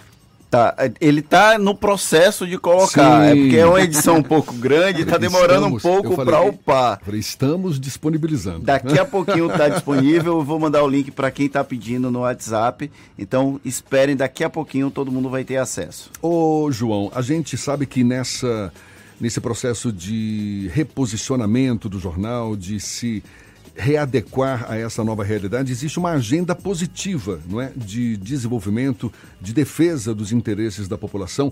Ou seja, o jornal ou o grupo à tarde está sendo um protagonista também nesse aspecto. Queria que você falasse um pouco mais sobre os projetos que estão previstos dentro desse propósito de desenvolver uma agenda positiva para o desenvolvimento, a defesa dos interesses da população em geral. Perfeito, Jefferson. É, Nessa reorganização das plataformas do grupo, na integração, né, na conversão midiática das nossas plataformas, é, um movimento também é, orgânico dentro desse, dessa, dessa organização, desse fluxo, foi é, desenvolver alguns projetos especiais e editoriais. Né? A gente pode citar um projeto que tomou corpo, é, ganhou muita força, que é o Olhar Cidadão. As edições Olhar... de domingo. Exatamente. O Olhar Cidadão, ele é uma série especial que afere por amostragem é, o uso do recurso público, o investimento do recurso público nos principais pilares é, onde impactam diretamente a população. Né? Entendendo que o primeiro projeto que a gente teve passagem, a primeira série, a temática foi é, resíduos, né? sustentabilidade. A segunda foi educação, que de fato é um pilar de grande relevância para a gente. A educação é um instrumento de mudança do nosso mundo. Isso é um pilar é, de apoio é, integral do Grupo à Tarde. Né? E agora a gente está no tema de, de saúde. Né? É... Recentemente, né, domingo agora, se não me engano, foi o município de São Francisco do Conde, onde apurou lá o ambiente de como está a saúde no município né? E de fato essa série é uma série que ela trouxe muita relevância para o grupo, né? Ela segue a risca o mantra que a gente tem é, estabelecido dentro da companhia, que é relevância e protagonismo. Né? Então a série Olhar Cidadão é um dos projetos e agora recentemente também a gente lançou a série Olhar Futuro. Olhar Futuro é, é um resumo dentro dos principais pilares também é, da gestão pública. Os desafios que os possíveis novos prefeitos que vão se candidatar para essa corrida de 2020, eles terão em alguns pilares da gestão pública. Né? E, e esse projeto, ele culmina também é, no período, se não me engano, no final do primeiro semestre de 2020, é, quando já tiver um cenário político mais claro. Candidaturas já definidas. As candidaturas já definidas. Em três fases esse olhar futuro. Exatamente. Essa primeira Exatamente. fase abordando temas de interesse que são desafios para as próximas Exatamente. gestões. Uma segunda fase já abordando esse, esse, esse momento que, que, que pré-define as candidaturas. Você também, é, enfim, abordando questões de interesse público. E essa terceira fase já com as candidaturas definidas, em que a gente vai estar, inclusive, é, abrindo espaço para debates, entrevistas com os candidatos. O objetivo, o objetivo é, é a gente levar, a gente trazer a legitimidade do Grupo à Tarde e levar à população um volume de informação para que ela possa tomar uma decisão mais acertada. Né? A gente é, buscou o protagonismo, se antecipou ao mercado para começar a tratar estrategicamente desses temas que fazem, é, que fazem parte da coluna vertebral da gestão pública, né? para que, o que a nossa população, a nossa audiência possa tomar uma decisão mais qualificada no momento certo. A gente tem também o projeto A Tarde 2020, que eu quero que você fale a respeito também. Estamos aqui conversando com o João de Melo Leitão, presidente do Grupo à Tarde. Vamos fazer só um intervalozinho, já já João volta a conversar conosco. Agora, 8 e meia. Você está ouvindo Isso é Bahia.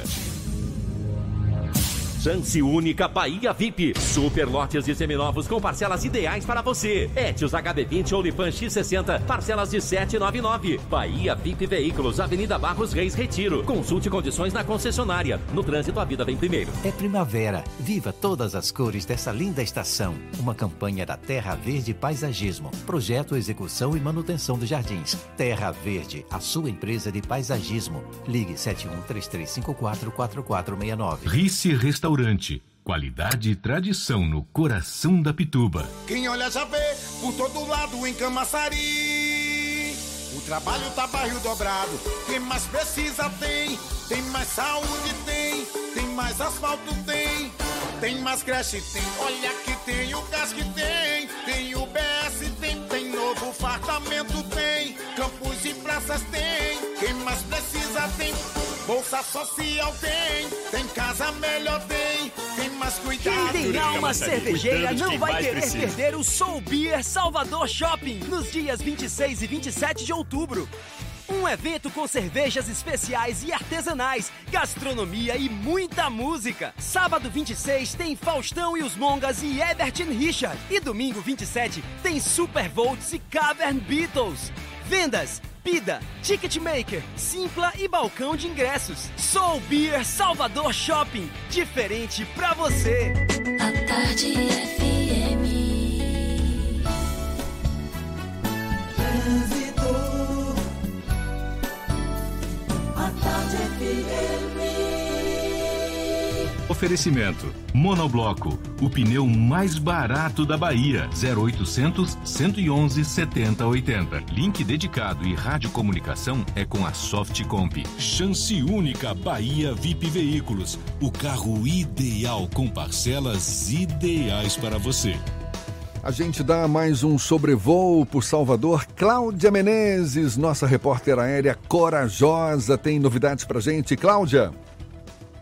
Jefferson, olha, da rótula do abacaxi para o centro da capital, a Bonocô é uma boa opção. Só tem um pouquinho de intensidade no trecho inicial, mas nada que chegue a preocupar. E a carreta carregada com lixo que tombou na BR-324 em Águas Claras, no sentido interior, ainda está no local do acidente. A carga está sendo retirada, mas ainda vai levar um tempo, porque é muito lixo tem lentidão, mas se você vai para o interior não vale um desvio, porque é um trecho bem curtinho. Agora tem lentidão também no sentido Salvador, tá? Um trecho maior em Valéria. Aí vale um desvio para você que está saindo de Simões Filho.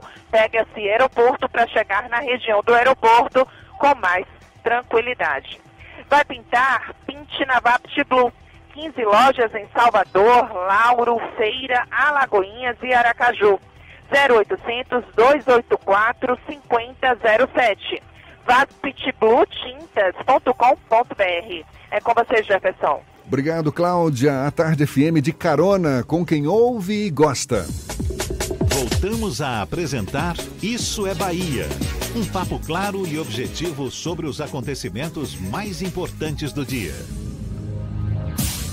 Agora, 25 minutos para as 9 horas, olha só, quase uma tonelada de cocaína foi apreendida em um caminhão baú na BR-116, próxima à Feira de Santana. Um casal que estava no veículo foi preso em flagrante. Segundo a Polícia Rodoviária Federal, os quase mil quilos da droga foram encontrados durante fiscalização quando o caminhão passava pelo quilômetro 429 da rodovia. A dupla foi presa e levada para a Delegacia de Polícia Judiciária. E pelo menos 50 indígenas ocuparam a fazenda na zona rural da cidade de Ribeirão do Largo, próximo ao município de Itambé, no sudoeste baiano. A fazenda pertence ao ex-prefeito da cidade de Itambé, Ivan Fernandes Couto Moreira, que prestou queixa. De acordo com a polícia, os indígenas montaram um acampamento próximo à sede da fazenda. Segundo a polícia, ainda não há informações sobre pedido de reintegração de posse da fazenda ou desocupação por parte do proprietário. Ne... Diga. Lembrando para os ouvintes que quem quiser acompanhar o programa também está ao vivo hoje no Instagram, no arroba Jornal à Tarde. É só conferir aqui, ó. A gente está online no Instagram hoje também. Maravilha, hoje um dia mais do que especial, 107 anos do Jornal à Tarde. E a gente recebendo aqui, levando um papo com o presidente do Grupo à Tarde, João de Melo Leitão. E eu falava no bloco passado, João, do lançamento do projeto À Tarde 2020. Que projeto é esse? Jefferson, é, o projeto À Tarde 2020 é uma marca criada é, pela nossa, pelo nosso time, né, a nossa diretoria, que organiza, né, primeiro, acho que o primeiro pilar dessa marca é resgatar a essência resgatar a essência do fundador, os princípios do fundador, é, integrar a todos os líderes da companhia, os colaboradores da companhia, o, quais eram os, os, os valores do nosso fundador. Né? Eu acho que isso você consegue trazer uma base sólida para você começar é, com humildade a pensar o futuro, né? a atualizar o grupo, atualizar suas plataformas, atualizar a comunicação entre as plataformas e, obviamente, pensar futuro. Então, o Atar 2020, o primeiro pilar dele é, é resgatar a essência, é trazer de fato a imagem do fundador, a força do fundador, a visão do fundador, para que a gente possa pensar futuro. O segundo pilar é, foi a reorganização, tem sido a reorganização das nossas plataformas, né? a integração. Né? Obviamente, é, a gente não está reinventando o carro, mas a gente está reorganizando as plataformas e atualizando elas, né? Como o nosso portal à tarde passa a ter um protagonismo, né? Como a grande plataforma do grupo. Isso não quer dizer que o impresso esteja indo para o terceiro lugar, não. Pelo contrário, a gente está dando mais relevância à forma de se gerar conteúdo dentro do grupo, né? Então, o, o, a segundo, o segundo pilar do projeto à tarde 2020 é o, o, a organização das plataformas. O portal à tarde passa a ter um protagonismo, né? junto e integrado à rádio. Né? A gente tem um movimento que é, registra isso claramente, que foi a chegada no andar aqui da rádio do próprio Portal à Tarde. Hoje, aos nossos ouvintes que, que, que nos veem também, é, o à tarde o portal à tarde e a rádio à tarde, elas ficam no mesmo andar e de forma integrada. O objetivo disso, de fato, foi integrar a redação e a geração de conteúdo entre elas, para que a gente possa, ao longo do dia, trabalhar o hard news. Né? E ainda dentro desse segundo pilar da, da marca Tarde 2020, vem a qualificação, a curadoria da nossa parte de conteúdo do impresso, né? entendendo que aumentaremos o conteúdo local que é a relevância local do nosso jornal impresso, a parte de opinião do grupo também, a parte de opinião da nossa parte do conteúdo impresso também. E obviamente eu acho que a gente deu aí um, um fez um grande movimento é, que foi integrar por osmose os conteúdos do grupo, porque a partir do momento que a gente está aqui com isso é Bahia funcionando, a gente tem o portal à tarde acompanhando todas as entrevistas que estão acontecendo aqui, com o nosso parceiro lá também, Bahia Notícias. Até manda aí um abraço para o nosso amigo Ricardo Luzbel, que é um grande parceiro desse movimento. E, por outro lado, a gente tem, tem, também tem a nossa diretoria dos produtos impressos acompanhando as entrevistas para que a gente possa desenvolver analiticamente esse conteúdo para os dias seguintes. O Jornal à Tarde, ele tem uma história muito longa. A gente conversou na primeira hora com o professor historiador Ricardo Carvalho. Carvalho e ele falou sobre essa importância histórica do Jornal à Tarde. É, você tem a dimensão do quanto o Jornal à Tarde foi importante ao longo dessa história e como você é, analisa essa importância? Fernando, é, são 107 anos, eu tenho 35. É, se eu falar para você que eu tenho noção da relevância do grupo, eu não vou estar tá falando a verdade. Né? Eu tenho 35 anos, é, obviamente a história do Grupo à Tarde, do Jornal à Tarde, ela tá dentro, ela corre dentro do, do, da minha veia, do, corre no meu sangue, né? Porque literalmente, eu, literalmente, né? porque é, eu criança vindo aqui constantemente, acompanhado do meu pai ou da minha avó. Então a gente foi, de fato, eu nasci dentro. Eu posso dizer que eu nasci no chão de fábrica do industrial do Grupo à Tarde. É, mas a relevância da história, eu hoje, o, o primeiro pilar desse projeto da Tarde 2020 vai ao encontro do que você falou. É, foi um dever de casa para todos os diretores. A gente tem uma nova diretoria também, parte da nossa diretoria nova. Então acho que a gente fez um dever de casa de integrar todo mundo, de todo mundo resgatar a essência do fundador. Né? O nosso SEDOC, que hoje é uma das principais páginas do Grupo à Tarde aqui falando sobre a história do SEDOC, que é o arquivo de 107 anos do grupo, né?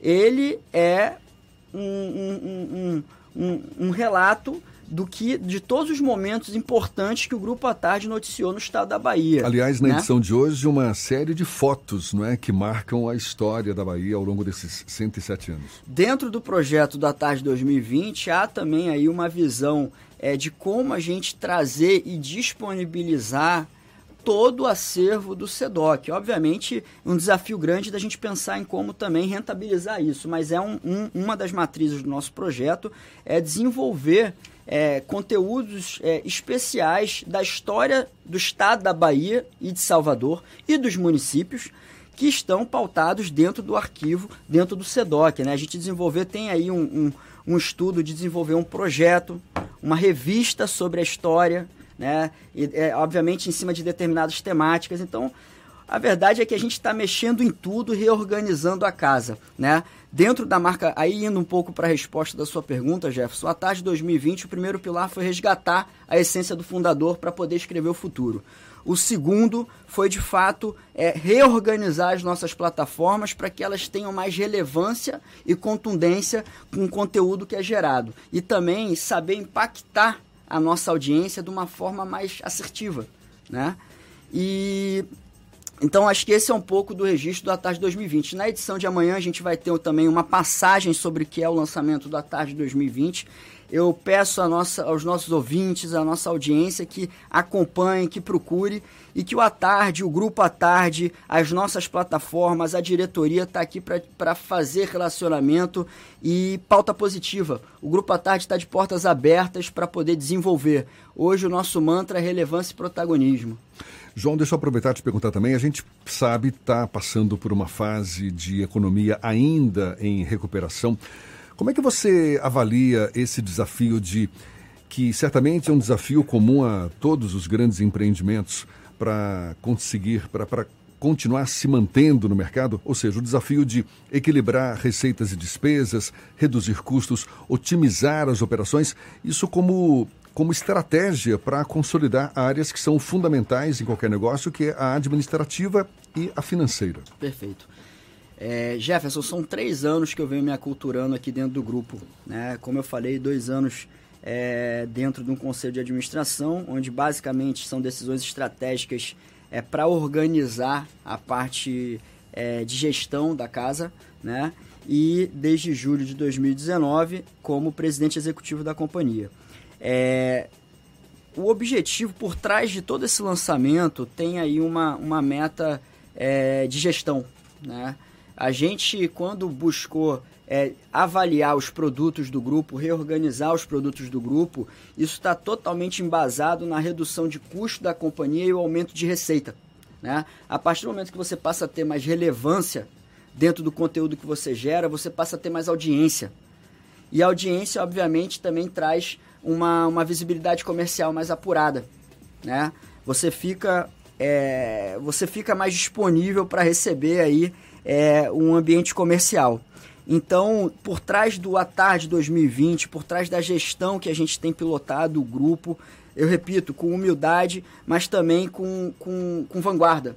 A gente tem encarado os problemas de frente, né? Os problemas hoje que os problemas que ficavam de certa forma um pouco esquecidos ou embaixo do tapete, hoje a gente tem tirado do tapete e com todo respeito colocado a cara para poder resolver ou buscar qual tipo de solução existe para os problemas, né? A empresa hoje, a gente tem duas empresas. A gente tem a empresa do futuro, que é desenvolver as novas plataformas, organizar as novas plataformas, aumentar a relevância de conteúdo das nossas plataformas e a visibilidade do grupo e principalmente também no ambiente de tecnologia, a gente poder testar as novas tecnologias, né? Porque o nosso negócio ele se alinhou à tecnologia. Você sai de um grupo que é totalmente offline, que é um jornal impresso, é um produto impresso, e você da noite para o dia, na verdade não da noite para o dia, mas você passa a ter que conviver no ambiente de tecnologia.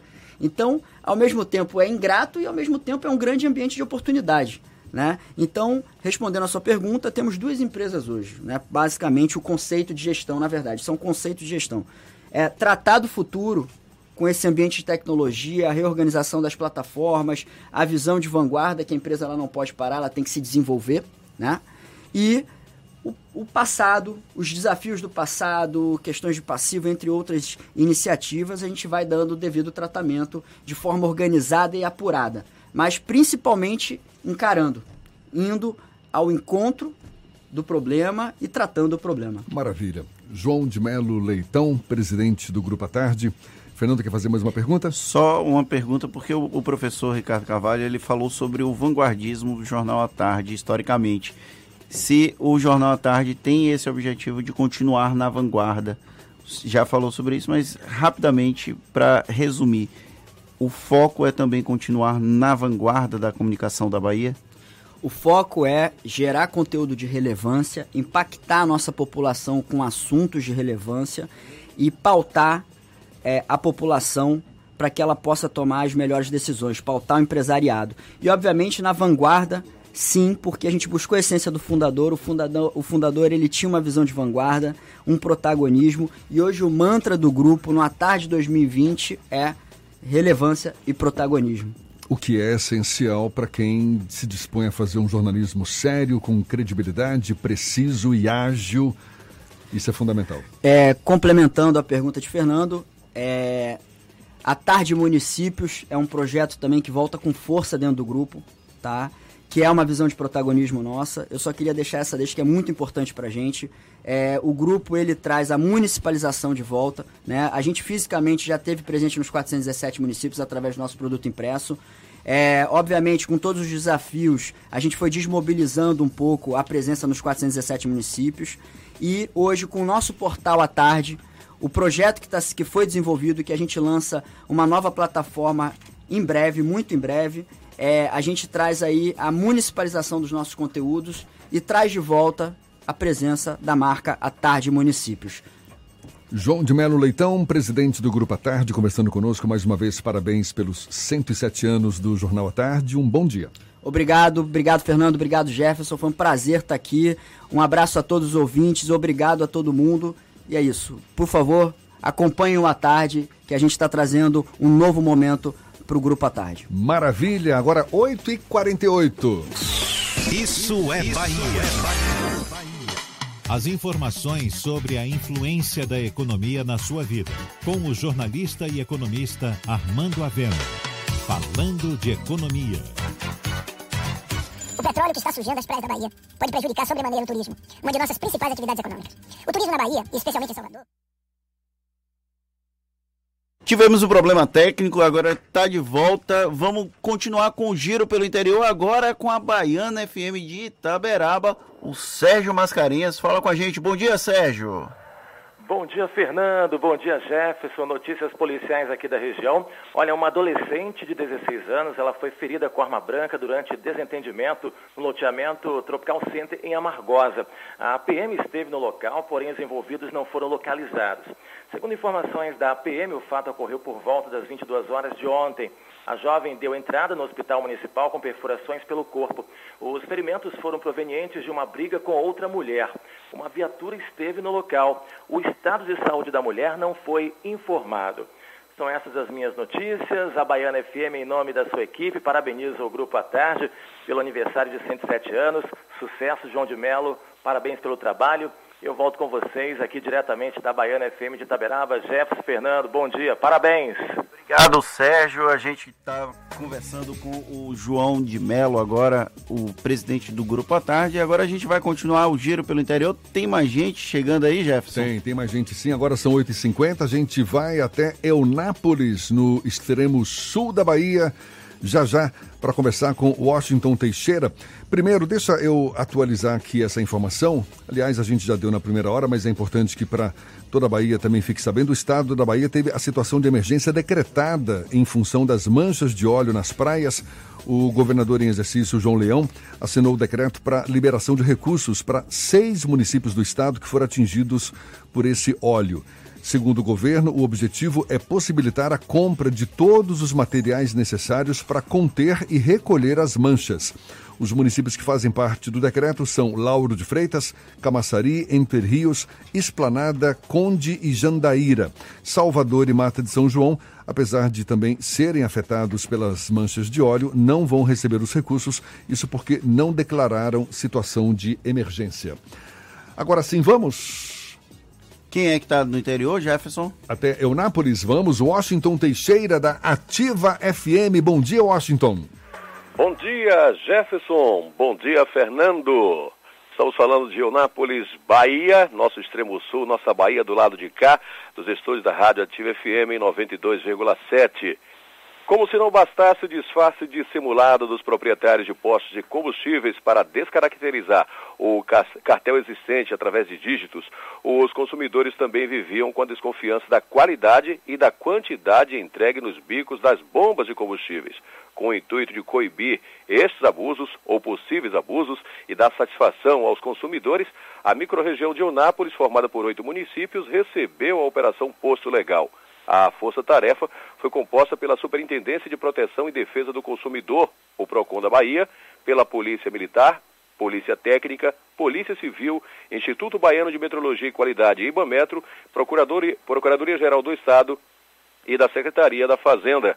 É, em Porto Seguro, um posto que não teve o nome revelado teve um tanque e quatro bicos de combustíveis interditados por comercializar a gasolina comum com percentual de álcool fora do que é permitido. O percentual de 31% caracteriza combustível fora das especificações e o estabelecimento foi notificado pela ANP, que abriu, abriu prazo para fazer a defesa, podendo sofrer penalidade de multa que varia de 20 mil a 5 milhões de reais. Está em fase de acabamento a obra de conclusão da creche escola do bairro Itapuã, em Unápolis. A creche tem a capacidade para atender 224 crianças em dois turnos. As equipes da Prefeitura de Unápolis estão revisando o telhado, as instalações elétricas e hidráulicas, os portões e os revestimentos cerâmicos. A creche escola conta com salas de informática, de leitura multiuso, oito salas de aula, cozinha, lavanderia, banheiros comuns e banheiros também em PNE. Há também o parque infantil e pátio coberto. Na parte administrativa, a sala de diretoria, secretaria, recepção e sala de reunião. O projeto da obra da creche escola do bairro Itapuã é federal, mas em geral conta com repasse reduzido da prefeitura. Porém, para garantir a execução da obra com qualidade, o prefeito Roberto Oliveira anunciou um investimento igual ao investimento federal para adiantar as obras. De Onápolis, do estúdio da Rádio Ativa FM, Washington Teixeira, para o Isso é Bahia. Obrigado, Washington. Bom dia para você. Agora, 8h52 e vamos à redação do Portal à Tarde. Jaqueline Suzarte tem novidades para a gente também. Bom dia, Jaqueline. Bom dia, Jefferson Fernando. Bom dia a todos os ouvintes do Isso é Bahia. Eu volto direto da redação do Portal agora. Um projeto de lei que isenta estudantes de pagarem pelo passaporte será votado pela Comissão de Educação no Senado nesta terça-feira. A condição básica é para que a viagem seja para ensino, pesquisa ou extensão. Sendo aprovado, deve seguir para a Comissão de Assuntos Econômicos, onde terá caráter terminativo, e, se aprovado, seguirá para ser examinado pela Câmara dos Deputados. E o comércio baiano teve prejuízo no Dia das Crianças. Muitos estabelecimentos passaram feriado fechado devido a um impasse envolvendo os lojistas e os comerciários da Bahia sobre a nova convenção coletiva de trabalho. Segundo informações da Associação Brasileira de Shopping Centers, Abraces, os shoppings deixaram de lucrar 10 milhões. Essa e outras notícias você encontra no portal atarde, atarde.com.br. É com vocês. Obrigado, Jaqueline. Olha, o nosso. A gente chegou a falar hoje mais cedo, para você que está comemorando junto com o Grupo à Tarde os 107 anos do Jornal à Tarde. O PDF da edição de hoje, edição comemorativa desta data, já está disponível no site da Tarde FM. A Tarde no FM. Portal à tarde. Eu no tô falando bobagem aqui, né? No. Portal à Tarde, nada de nosso site não. No Portal à Tarde já está disponível, é só você acessar e aproveitar. E tá chegando ao fim, Fernando. Mais um dia de Isso é Bahia, às vésperas da gente completar o primeiro mês no ar. O nosso filho já está nascendo, já teve um mês agora. Vamos comemorar junto com os 107 anos do Jornal à Tarde. Agradecer a presença de todo mundo que nos acompanhou nessas últimas duas horas. Amanhã a gente está de volta a partir de 7 da manhã para Salvador e a partir das 8 para todo o estado, mostrando um pouco sobre a realidade daqui da Bahia, de Salvador, da Bahia, do Brasil e do mundo, para você começar o dia muito, mas muito bem informado. O engraçado e o mais sério, né? Estarão de volta amanhã. Que maravilha! Muito obrigado pela companhia. Eu sou mais sério, Eu rapaz. sei, eu sei. Eu sou mais sério. É, que absurdo. sobrou pra mim, sobrou pra mim esse engraçado, não sei porquê. Gente, muito obrigado pela companhia, pela confiança, pela parceria. Amanhã, a partir das 7 horas e a partir das 8, para toda a Bahia, estaremos de volta. Aproveite bem o dia. Já já tem a comunicação de Rivaldo Luna. Bom dia para você.